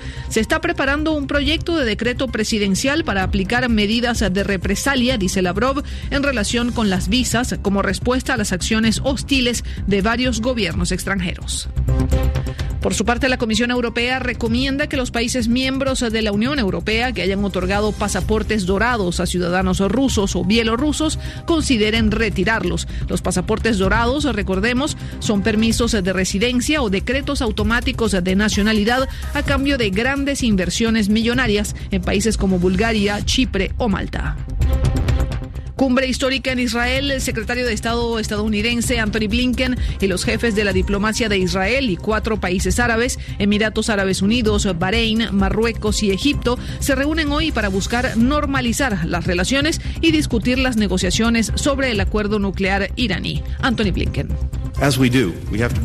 Debemos tener claro que estos acuerdos regionales de paz no sustituyen el progreso entre palestinos e israelíes, por lo que uno de los temas que discutimos hoy fue cómo los países involucrados en los acuerdos de Abraham y la normalización, así como aquellos que tienen relaciones diplomáticas de larga data con Israel, pueden apoyar a la autoridad palestina y al pueblo palestino de maneras concretas y tener un impacto positivo en la vida cotidiana de los palestinos en Cisjordania y Gaza. En Francia arranca hoy la campaña electoral hacia las presidenciales del 10 de abril, última recta en una carrera que se ha visto minimizada por la guerra en Ucrania. El presidente Emmanuel Macron sigue encabezando los sondeos con un 30% de intención de voto. Y el Congreso de Perú debate hoy una moción de destitución contra el presidente Pedro Castillo por supuesta corrupción, una figura que ya condujo a la caída de dos mandatarios desde 2018. Con esto ponemos punto final a este flash de RFI. Bien, pues continuamos en los temas internacionales, son las 2 con 27 minutos, vamos a enlazarnos, ya está en la línea telefónica el maestro Genaro Bernstein, que es profesor de la Facultad de Ciencias Políticas y Sociales de la UNAM, experto en temas de Rusia possoviética y secretario de investigación del Centro de Relaciones Internacionales. Maestro Genaro Bernstein, ¿cómo estás? Muy buenas tardes, bienvenido. Muchas gracias por la invitación, muy, muy bien.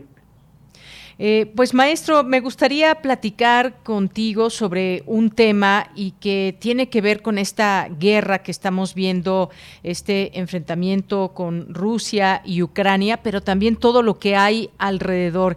Y me refiero pues a lo que se ha estado platicando también desde distintos foros, desde nuestra universidad, y que es la rusofobia, este rechazo a todo aquello que sea ruso o que tenga raíces de esa nación y lo estamos viendo especialmente de Estados Unidos, Canadá y países de la Unión Europea. ¿Cómo entender este tema de la rusofobia? Porque pues se lleva, digamos, esta guerra se lleva de calle también a los ciudadanos rusos que nada tienen que ver con la guerra. ¿Cómo, ¿Cuál es tu análisis sobre este tema de la rusofobia? Bueno, eh, es un fenómeno que no, no podríamos decir nuevo, realmente eh, si nosotros hacemos un como un rápido review de las películas de Hollywood, eh, generalmente vamos a encontrar a la mafia rusa siendo la explicación más eh, verosímil para los adictos a las películas de Hollywood sobre los males que le aquejan a la Unión Americana, ¿no? Hay muchísimas películas que reflejan esto, que la mafia rusa ya se expandió no nada más por Estados Unidos, sino ha hecho por Europa. Y entonces, concretamente, en este momento, tras la invasión en Rusia eh, sobre Ucrania, pues se incrementó eh, considerablemente los ataques hacia pues, los rusos, eh, digamos, hacia la personalidad de los rusos y comparan esta situación, la compara con que todos los rusos son prácticamente como Vladimir Putin, personas a las cuales se les ha calificado, bueno, sus adversarios, los adversarios de Vladimir Putin han lo han calificado de asesino, criminal de guerra, han tenido muchos calificativos, pero eh, con esto se ha ido alimentando entre los ciudadanos la idea de que los rusos también son como Vladimir Putin, o sea que prácticamente es un solo país mm, monolítico donde no pueden caber otras opiniones o donde no pueden caber otras formas de apreciaciones, lo cual es totalmente falso. O sea, Rusia es un país demasiado grande, con muchas nacionalidades en su interior, muchos grupos étnicos, y pues habrá rusos que estén a favor de la operación militar y habrá rusos que están en contra de la operación militar, pero debido a que los medios de comunicación están siendo utilizados como un segundo frente o como un tercer frente, me refiero a esto como propaganda para desprestigiar la este, operación militar rusa o llamarla invasión rusa, dependiendo del lado que quizás que queramos estar de la de la situación. Entonces, pues esta propaganda le sirve a las potencias eh, europeas, Estados Unidos en particular, para ir aumentando el discurso en contra de las acciones que ha encabezado Vladimir Putin recientemente. Pues sí, es que vemos que el pueblo ruso se ha convertido en una víctima de discriminación y que ya vimos se presenta en los distintos ámbitos, está el académico, el artístico, el científico, el deportivo, eso es lo que, lo que vemos y, y de pronto nos preguntamos, bueno, ¿qué culpa tiene un deportista o un músico o un científico o esta colaboración que se da también entre estudiantes, hay proyectos muy importantes con otros países que ahora pues simplemente están cerrando la puerta a, esas eh, posibilidades que hay eh, en el mundo con los estudiantes rusos, por ejemplo. Se han congelado programas académicos, colaboraciones científicas con, los colegas de Rusia, en un intento por castigar a Putin, pero pues no solamente es castigarlo a él, sino castigar a los ciudadanos eh, rusos en general. Y esto pues es un arma, lo que vemos es un arma mediática, lo que estamos viendo también, además de las armas que corren en uno y otro país y las armas que están haciendo llegar desde Europa y desde Estados Unidos a, Ucrania, también vemos que la información, lo mediático, también es un arma poderosa, maestro. E, es un arma que está siendo utilizada para tratar de salvar del desprestigio a varios presidentes eh, en este bueno varios presidentes europeos y sobre todo en Estados Unidos la popularidad del presidente Biden sigue bajando, sigue bajando, sigue descendiendo. Entonces, este pues lo lo que más pronto tienen o lo que se les hace muy fácil poder utilizar para evitar el descenso de la popularidad de estos presidentes o de estos este eh, líderes, ellos se, se autonoman líderes del mundo libre, ¿no? Entonces, la, como va bajando su popularidad, pues lo que necesitan es buscar estas acciones que seguramente ellos piensan que va a aumentar eh, en algún momento o que va a bajar eh, la, esta tendencia de su poca popularidad. ¿no? Tal es el caso de, de Biden, es el caso de Macron, eh, como lo estaban comentando, eh, la, las encuestas marcan que pues las elecciones de Francia están relegadas a un segundo margen porque todo el mundo está viendo lo que está sucediendo en Ucrania, el drama humano de los refugiados y pues tan, tan necesitan estas eh, estas retóricas, estas historias que Biden tuvo que ir a Polonia para que su electorado, sus votantes lo vieran ahí al lado de las personas que están sufriendo en Polonia por haber sido desplazadas. Y como lo comenta, pues eh, en un intento por eh, ahorcar la, la actividad bélica de Vladimir Putin, pues entonces se mandan sanciones, sanciones un poco irrisorias, porque pues a, Vladimir Putin no le, no le va a importar en ningún momento que los tenistas rusos o que los ciclistas rusos participen en los distintos eventos internacionales. Hay, habrá una pérdida para, para los científicos rusos, pero también habrá una pérdida sustancial para muchos otros países con los cuales tienen intercambio. No, no, no omito comentar que Rusia es uno de los principales países fundamentales para la exploración y el desarrollo de investigación espacial y entonces si, si no van a cooperar con los rusos, pues el desarrollo científico y tecnológico en esas áreas va a quedar reducido o va a quedar eh, estancado. Entonces, eh, por un lado, mandan sanciones que no afectan sustancialmente a la voluntad del Kremlin, pero por otro lado, tampoco estas sanciones pasan desapercibidas y lastiman a otras personas, como pueden ser atletas, científicos, estudiantes, y que pues lo que está haciendo es que dentro de la población rusa ya se está creando una animadversión hacia las poblaciones de Europa occidental. O los rusos están padeciendo las sanciones y lo que está haciendo es que se decanten más los rusos para respaldar a su gobierno, porque su gobierno bien se los advirtió durante meses, les dijo que ellos tenían un plan para desnazificar Ucrania y que los que se están oponiendo a esta desnazificación de Ucrania son los países de Europa occidental y principalmente Estados Unidos.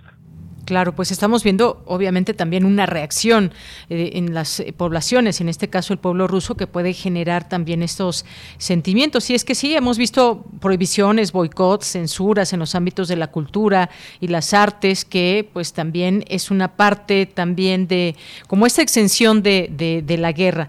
Tú estás atacando un país, bueno, pues yo ahora te bloqueo de alguna manera con tal o cual cosa. Habíamos pensado mucho en el ámbito económico, los castigos hacia Rusia, pero pues vemos este sentimiento antirruso que representa pues un todo un fenómeno y peligroso también para los propios países occidentales. Esto que mencionas, un nacionalismo exacerbado que puede haber en Rusia y que pues también no vean con buenos ojos todo lo que se está haciendo desde estos eh, países eh, europeos en torno a Rusia. Pero bueno, ya, ya estaremos viendo cómo se sigue desarrollando este conflicto, pero por lo pronto no queríamos dejar de hablar también de este impacto mediático, de la rusofobia, y hemos visto también casos específicos de algunos, eh, algunos músicos, algunos eh, deportistas en particular, que pues les han cerrado las puertas o incluso algunos hasta han abiertamente apoyado a su,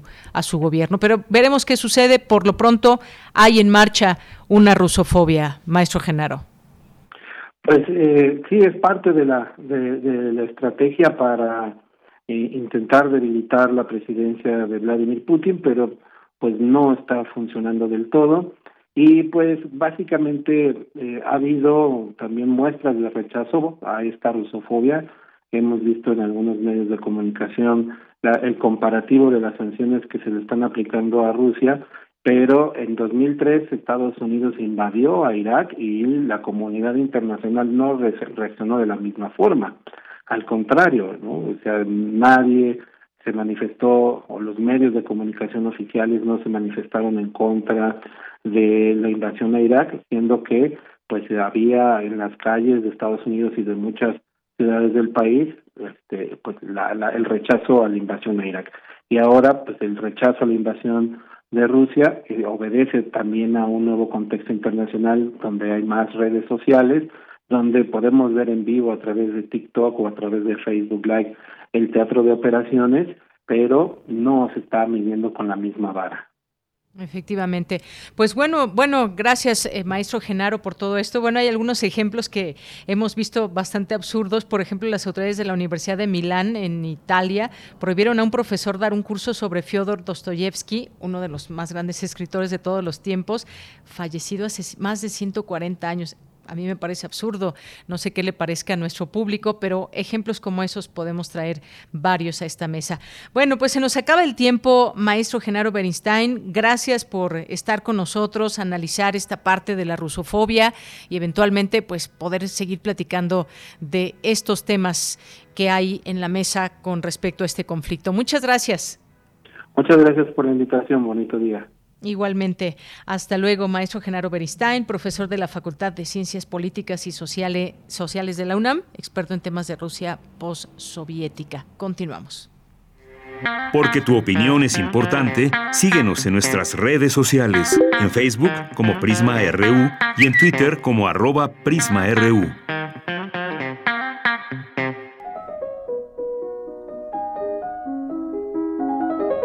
Cartografía RU con Otto Cázares. Bien, pues ya estamos en este espacio de Otto Cázares y su cartografía RU. Ya está en la línea telefónica. Otto, te recibimos con mucho gusto. Adelante. Deyanira, muchas gracias. Te envío un abrazo entrañable. Como entrañable es el abrazo que mando también a nuestros radioescuchas. Tiene 151 años del levantamiento en la época de Napoleón III, Napoleón el Pequeño, como lo llamó Víctor Hugo, un levantamiento de 72 días que resulta un gran episodio de la tradición socialista. Me refiero a la comuna parisina.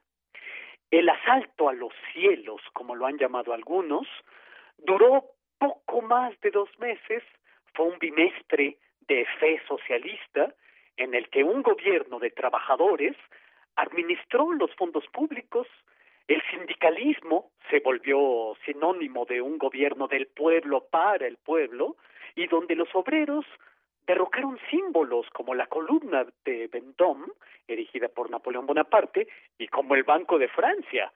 Todo esto antes de ser terriblemente reprimidos en las calles.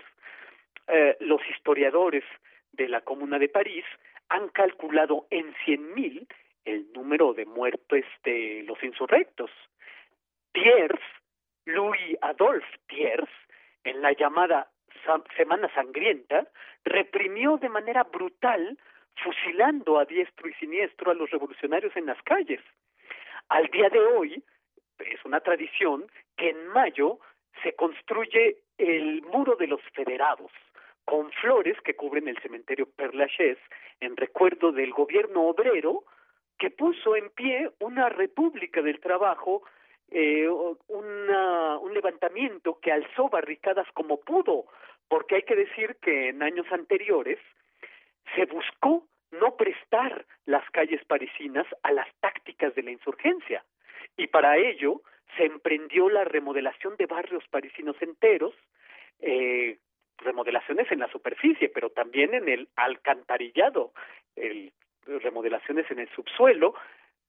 Quien haya leído Los Miserables de Víctor Hugo probablemente recordará que el protagonista, Juan Valjean, escapa con Mario en brazos por el sistema de alcantarillas de París durante un levantamiento, eh, una insurrección de 1832. Aquí estamos eh, algunos años después.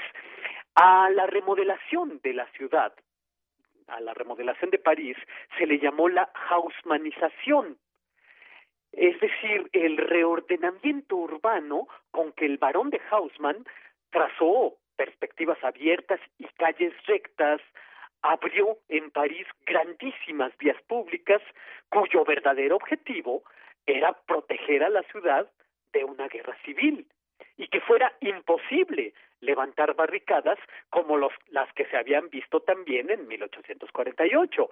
La barricada tenía un efecto más moral que material, decía Engels, y pavimentar la ciudad y no dejar madera significaba hurtarle material a la revolución.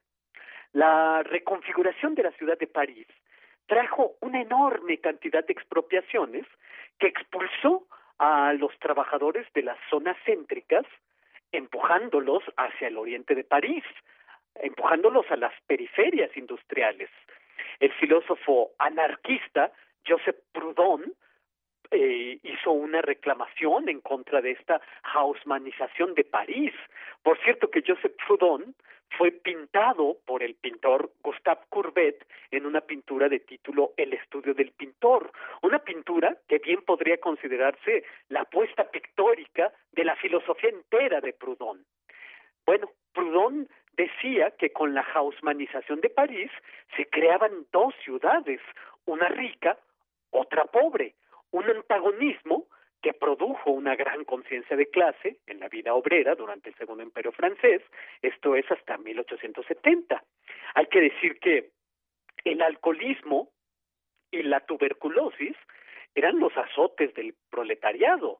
Mujeres y niños trabajaban bajo unas leyes laborales terribles que eran violadas además por los patronos con suma facilidad en jornadas de trabajo nunca menores a las 10 horas las mujeres eran pagadas muy por debajo que cualquier hombre y el retrato que mejor da el diagnóstico a esta situación de la mujer obrera es, creo yo, la bebedora de absenta de Edgar Degas, en la que vemos a una costurera sentada a la mesa de una taberna con la mirada perdida en el torpor del cansancio y de la viudez. La comuna parisina tuvo un sello marxista. Y Marx dejó un texto fundamental para comprender la comuna de título La comuna como modelo. Y son páginas donde Marx hace el recuento eh, de cuando los obreros tomaron las riendas de su propio destino, eh, tomando el poder, la, la comuna hay que entenderla, decía Marx, como la antítesis del imperio, se suprimió al ejército y se sustituyó por un pueblo armado, la, la comuna no fue parlamentaria, sino corporativa, y todos los que realizaban cargos públicos lo hacían con salarios de obreros. Con esto se destruyó el poder estatal moderno con un organismo social. Es decir, el organismo social se enfrenta a la máquina estatal con ejes muy claros, la emancipación del trabajo, la abolición de la propiedad, por supuesto, y se tenía el programa de acción, la tierra para el campesino, la herramienta para el obrero, el trabajo para todos. Perdónenme. Bueno, hasta aquí yo he hablado de la comuna en un sentido histórico, aunque he arrojado algunos datos sobre obras artísticas. Y ahora quiero eh, dirigirme a una reflexión más poética, porque yo creo que hay dos maneras en que nos enfrentamos al mundo. Una, la forma poética, y la otra, la forma filosófica. La poesía me parece que siempre es una respuesta contundente. Eh, a veces puede dejar la poesía un destello eh, que se aleja de este ídolo de lo racional que a veces tenemos. La razón poética es la razón asombrada ante el mundo. Bueno, la comuna parisina causó el general entusiasmo de los artistas de la época, entre ellos Gustave Courbet, como ya dije hace un momento, que pone en su pintura la filosofía entera de Proudhon. Pero en poesía, Arthur Rimbaud también se entusiasmó con la comuna.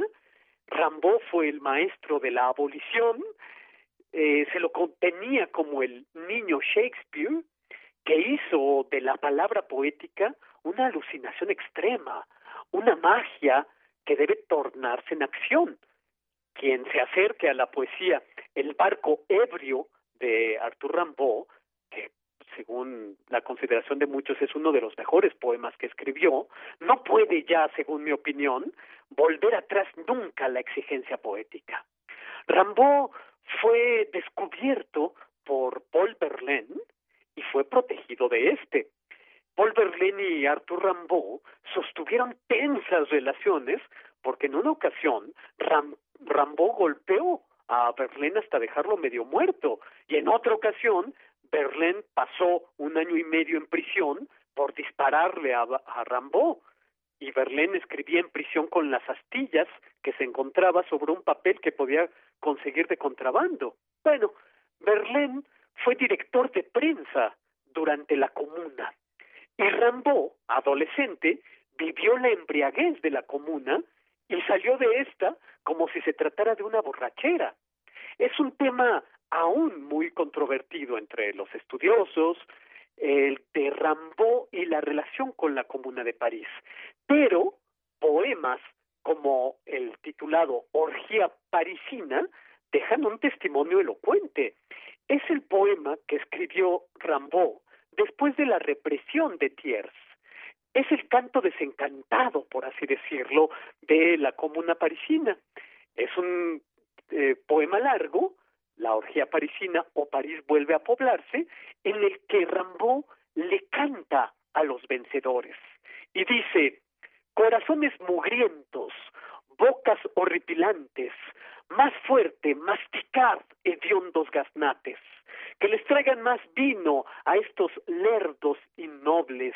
La andorga se os derrite de infamia, vencedores.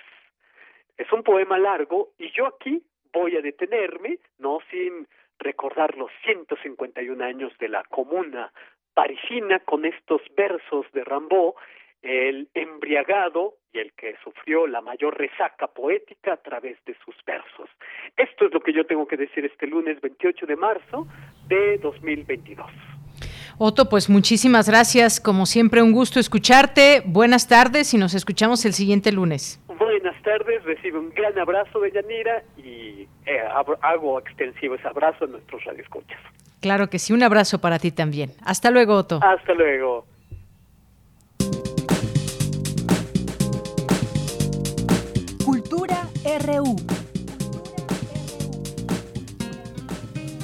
Bien, pues nos vamos ahora a Cultura con Tamara Quirós. Deyanira, qué gusto saludarles a través de estas frecuencias, acercándonos ya a la recta final de la transmisión. Oigan, ayer 27 de marzo se conmemoró el Día Mundial del Teatro. Cada año, desde 1961, se celebra esta fecha para dar a conocer lo que representa el teatro para la cultura a nivel mundial. En este 2022, esta conmemoración se ha centrado en los jóvenes, las nuevas generaciones y artistas emergentes que serán testigos para perpetuar la importancia del teatro e intercambiar ideas nuevas. En México se han realizado diversas actividades referentes a las artes escénicas y hoy hablaremos de una obra que se estrena el próximo 31 de marzo. Les comparto que, con la actuación de Carolina Politi, se reestrenará el monólogo La persona deprimida bajo la dirección de Daniel Veronese. Este texto de David Foster Wallace aborda la situación de una mujer que no puede comunicar su angustia y que está anclada en los traumas de la infancia. Para más información, contactamos a la actriz Carolina Politi. Carolina, bienvenida a este espacio. El próximo jueves se reestrena La persona deprimida. ¿Cómo ha sido este proceso para presentar nuevamente la obra, ahora en otras circunstancias? Vaya, ¿cuáles son las diferencias entre aquel 2021 y este 2022? Claro que sí. Mira, fíjate que justo un mes antes de que se declarara la pandemia, Arturo Barba de la productora En Llamas Producciones me dijo, tengo un papel para ti. Y entonces este me mandó el texto, me fasciné y le dije que sí y eh, al o sea, corte A nos encerraron a todos. Y ahí se paró todo y por ahí de abril yo le dije, oye, hagamos algo, por favor. Y me dice, es que no sé qué va a pasar, nadie sabe qué va a pasar. En junio de ese mismo año me llama y me dice, mira, hablé con Daniel Veronese, hagamos una lectura por Zoom. Hicimos la lectura y ahí mismo Daniel dijo, bueno, empieza a memorizar y empecemos a trabajarlo y a ver qué pasa. Así que le ensayamos totalmente por Zoom en pandemia. Hacia fin del 20, bueno, en realidad a principios de enero decimos, bueno, pues no hay claridad si va a haber espacio, si va a haber apoyo, si va a haber vida al exterior, porque creo que justo ahí vino la segunda ola o la no me acuerdo qué número de ola, y entonces se volvió a parar todo. Para marzo, abril del 21 dijo, bueno, ¿por qué no empezamos a retomarla? Yo estaba con una película, total que decidimos que en julio del 21 ya íbamos a retomarla efectivamente la retomamos y en agosto se estrenó con muy buena respuesta del público porque es un texto de David Foster Wallace a partir de su propia experiencia con la depresión endógena, pero hace un texto en tercera persona. Es una mujer que habla de la depresión de otra persona y al poco rato nos damos cuenta que está hablando de ella, pero ella no lo dice, pero es muy entrañable porque dada la, la narración y lo involucrada que está en la experiencia de lo que está contando, se vuelve eso, adorable, entrañable, incluso con una carga de humor, porque es un ser humano que está queriendo funcionar en la sociedad, ser aceptado, ser parte, ser querido, ¿no? Un poco lo que todos queremos al final, aunque el personaje tiene depresión endógena, mientras va haciendo su recorrido de de sus motivos y su experiencia, pues nos vamos sintiendo profundamente reflejados. ¿Cómo hacer este reflejo? ¿Cómo hacer este espejo? Sobre todo con este tema y, y haciéndolo a través de la teatralidad. ¿Cómo ha sido esta experiencia? Pues bueno, aquí el secreto fundamental es el texto, me parece, en primera instancia, y el trabajo después que hace Veronese como versionador y luego en la dirección, por supuesto, y el encuentro conmigo, ¿no? Pero el, el hacia dónde lanza el juego este de no querer ser quien es ella, o sea, no querer que se sepa que ella es la que está viviendo situaciones que considera vergonzosas, ¿no? En, relación a la adaptación a la sociedad, ¿no? Creo que ese es el secreto para que cruce la temática, ¿no? Porque finalmente es el mismo juego del teatro. Nosotros vamos al teatro y vemos lo que le pasa a otro y decimos, ah, eso le pasa a otro y yo he visto que le pasa a una prima o a mi tía o a una amiga. Y entonces nos da una sensación de seguridad, ¿no? El hecho de, de poner afuera lo que nos pasa adentro y en ese juego podemos secretamente ir mirándonos, ¿no? Quizás no lo confesemos, pero en realidad siempre que vamos al teatro terminamos mirándonos a nosotros mismos, ¿no? Sí. En este caso es, es así franca y directa esa misma apuesta, ¿no? Porque el personaje está jugando ese juego y el público llega a jugar ese juego de alguna manera porque dice, ah, mira, ahí hay una mujer con depresión endógena, yo no tengo depresión endógena, pero bueno, el juego del teatro es maravilloso porque nos permite entrar en este espacio aparentemente, ah, no aparentemente, este espacio seguro y ahí nos damos permiso de explorarnos de una manera que por ahí cotidianamente pues no, preferimos no hacerlo, ¿no? Carolina, eh, ¿cuáles son las expectativas? ¿Ha cambiado un poco la situación con los contagios? Bueno, ya al iniciar esta charla nos comentaba, ¿no? De, de cómo fue que tuvieron que parar, hacer los ensayos a través de plataformas digitales. Ahora que ya tenemos, digamos, como mayor conocimiento de la pandemia, que hay mayor aforo incluso para los teatros, ¿cuál es la expectativa, no? pues mira, desde el año pasado confirmamos lo que en el fondo sabíamos, la gente va al teatro en cualquier circunstancia, digamos, con un poco más de miedo el año pasado, pero a nosotros nunca nos faltó público, tengo que decirlo, quizás es, es una vanidad que lo diga, ¿no? Pero yo lo que sentí es que la gente quería ir y no, no y ahí estaba, pues, ¿no? Entonces ahora con mayor aforo, este, ya un poco más alejados del Omicron, eh, digamos, hacia fin de marzo, ya abril, ya estaremos en otra cosa, ¿no? Además ya se abrió todo. Creo que la gente siempre disfruta de la experiencia del teatro, ¿no? Es, es algo que nos, se nos mete por lugares que, que no podemos prever y, y, eso al final de la función nos produce un placer muy especial, ¿no? Una sensación de, de, que algo se completa en este ida y vuelta de, de quién soy y el hecho de que me puedo mirar, ¿no? O sea, yo como experiencia cotidiana mirándome en el escenario, ¿no? Eh, entonces yo creo que las expectativas son hermosas, yo tengo todas las mejores expectativas, quiero que vaya la gente porque creo, eh, así como ya lo dije, es un espectáculo, un monólogo, un texto, un trabajo que nos llega a todos, ¿no? Nos toca íntimamente y de una manera, pues eso, como, como son las experiencias humanas, cargadas de todo tipo de emociones, ¿no? Porque si uno dice la persona deprimida, por ahí se puede imaginar a una señora en el cliché de, de estar hundida, este, pero en realidad cuando estamos atravesando depresiones, digamos, en distintos niveles, estamos intentando, digamos, cuando estamos en un proceso de, de, intentar salir, estamos constantemente probándonos frente a los otros, ¿no? Queremos eso, lo que dije, ser aceptados, y entonces ahí se desatan argumentos, conceptos, comportamientos que son muy ricos de mirar, ¿no? Por supuesto. Este, por eso, porque porque somos maravillosos como como como seres expresivos que somos los seres humanos.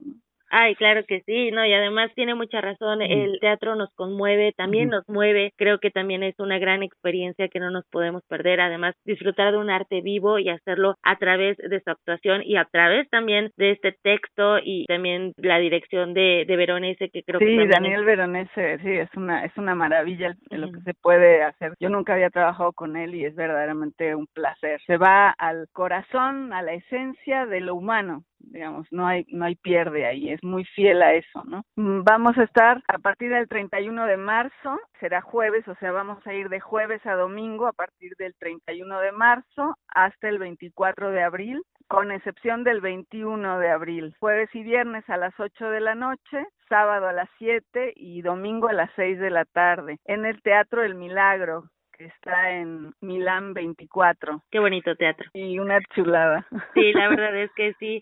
Carolina, que sea una temporada exitosa, que siga eh, la gente acudiendo, cuidándonos todos también con este respeto por todos los que forman parte del equipo de esta producción, también el público. Y pues nada, muchísimas gracias por tomar la llamada. Muchas gracias, Tamara, gracias a ti. Sí, los esperamos con los brazos abiertos. Carolina Politi es actriz e intérprete del monólogo La persona deprimida que se estrena el próximo 31 de marzo en el Teatro El Milagro. Para más información les invitamos a que visiten nuestras redes sociodigitales. Recuerden que estamos en arroba prisma.ru. Deyanira, regreso contigo. Hasta mañana. Gracias Tamara y nos despedimos. Lo esperamos mañana en punto de la una de la tarde con mucha más información. Son las tres en punto. Nos vamos. Gracias a todo el equipo y a nombre de todos soy Deyanira Morán. Buena tarde y buen provecho. Hasta mañana.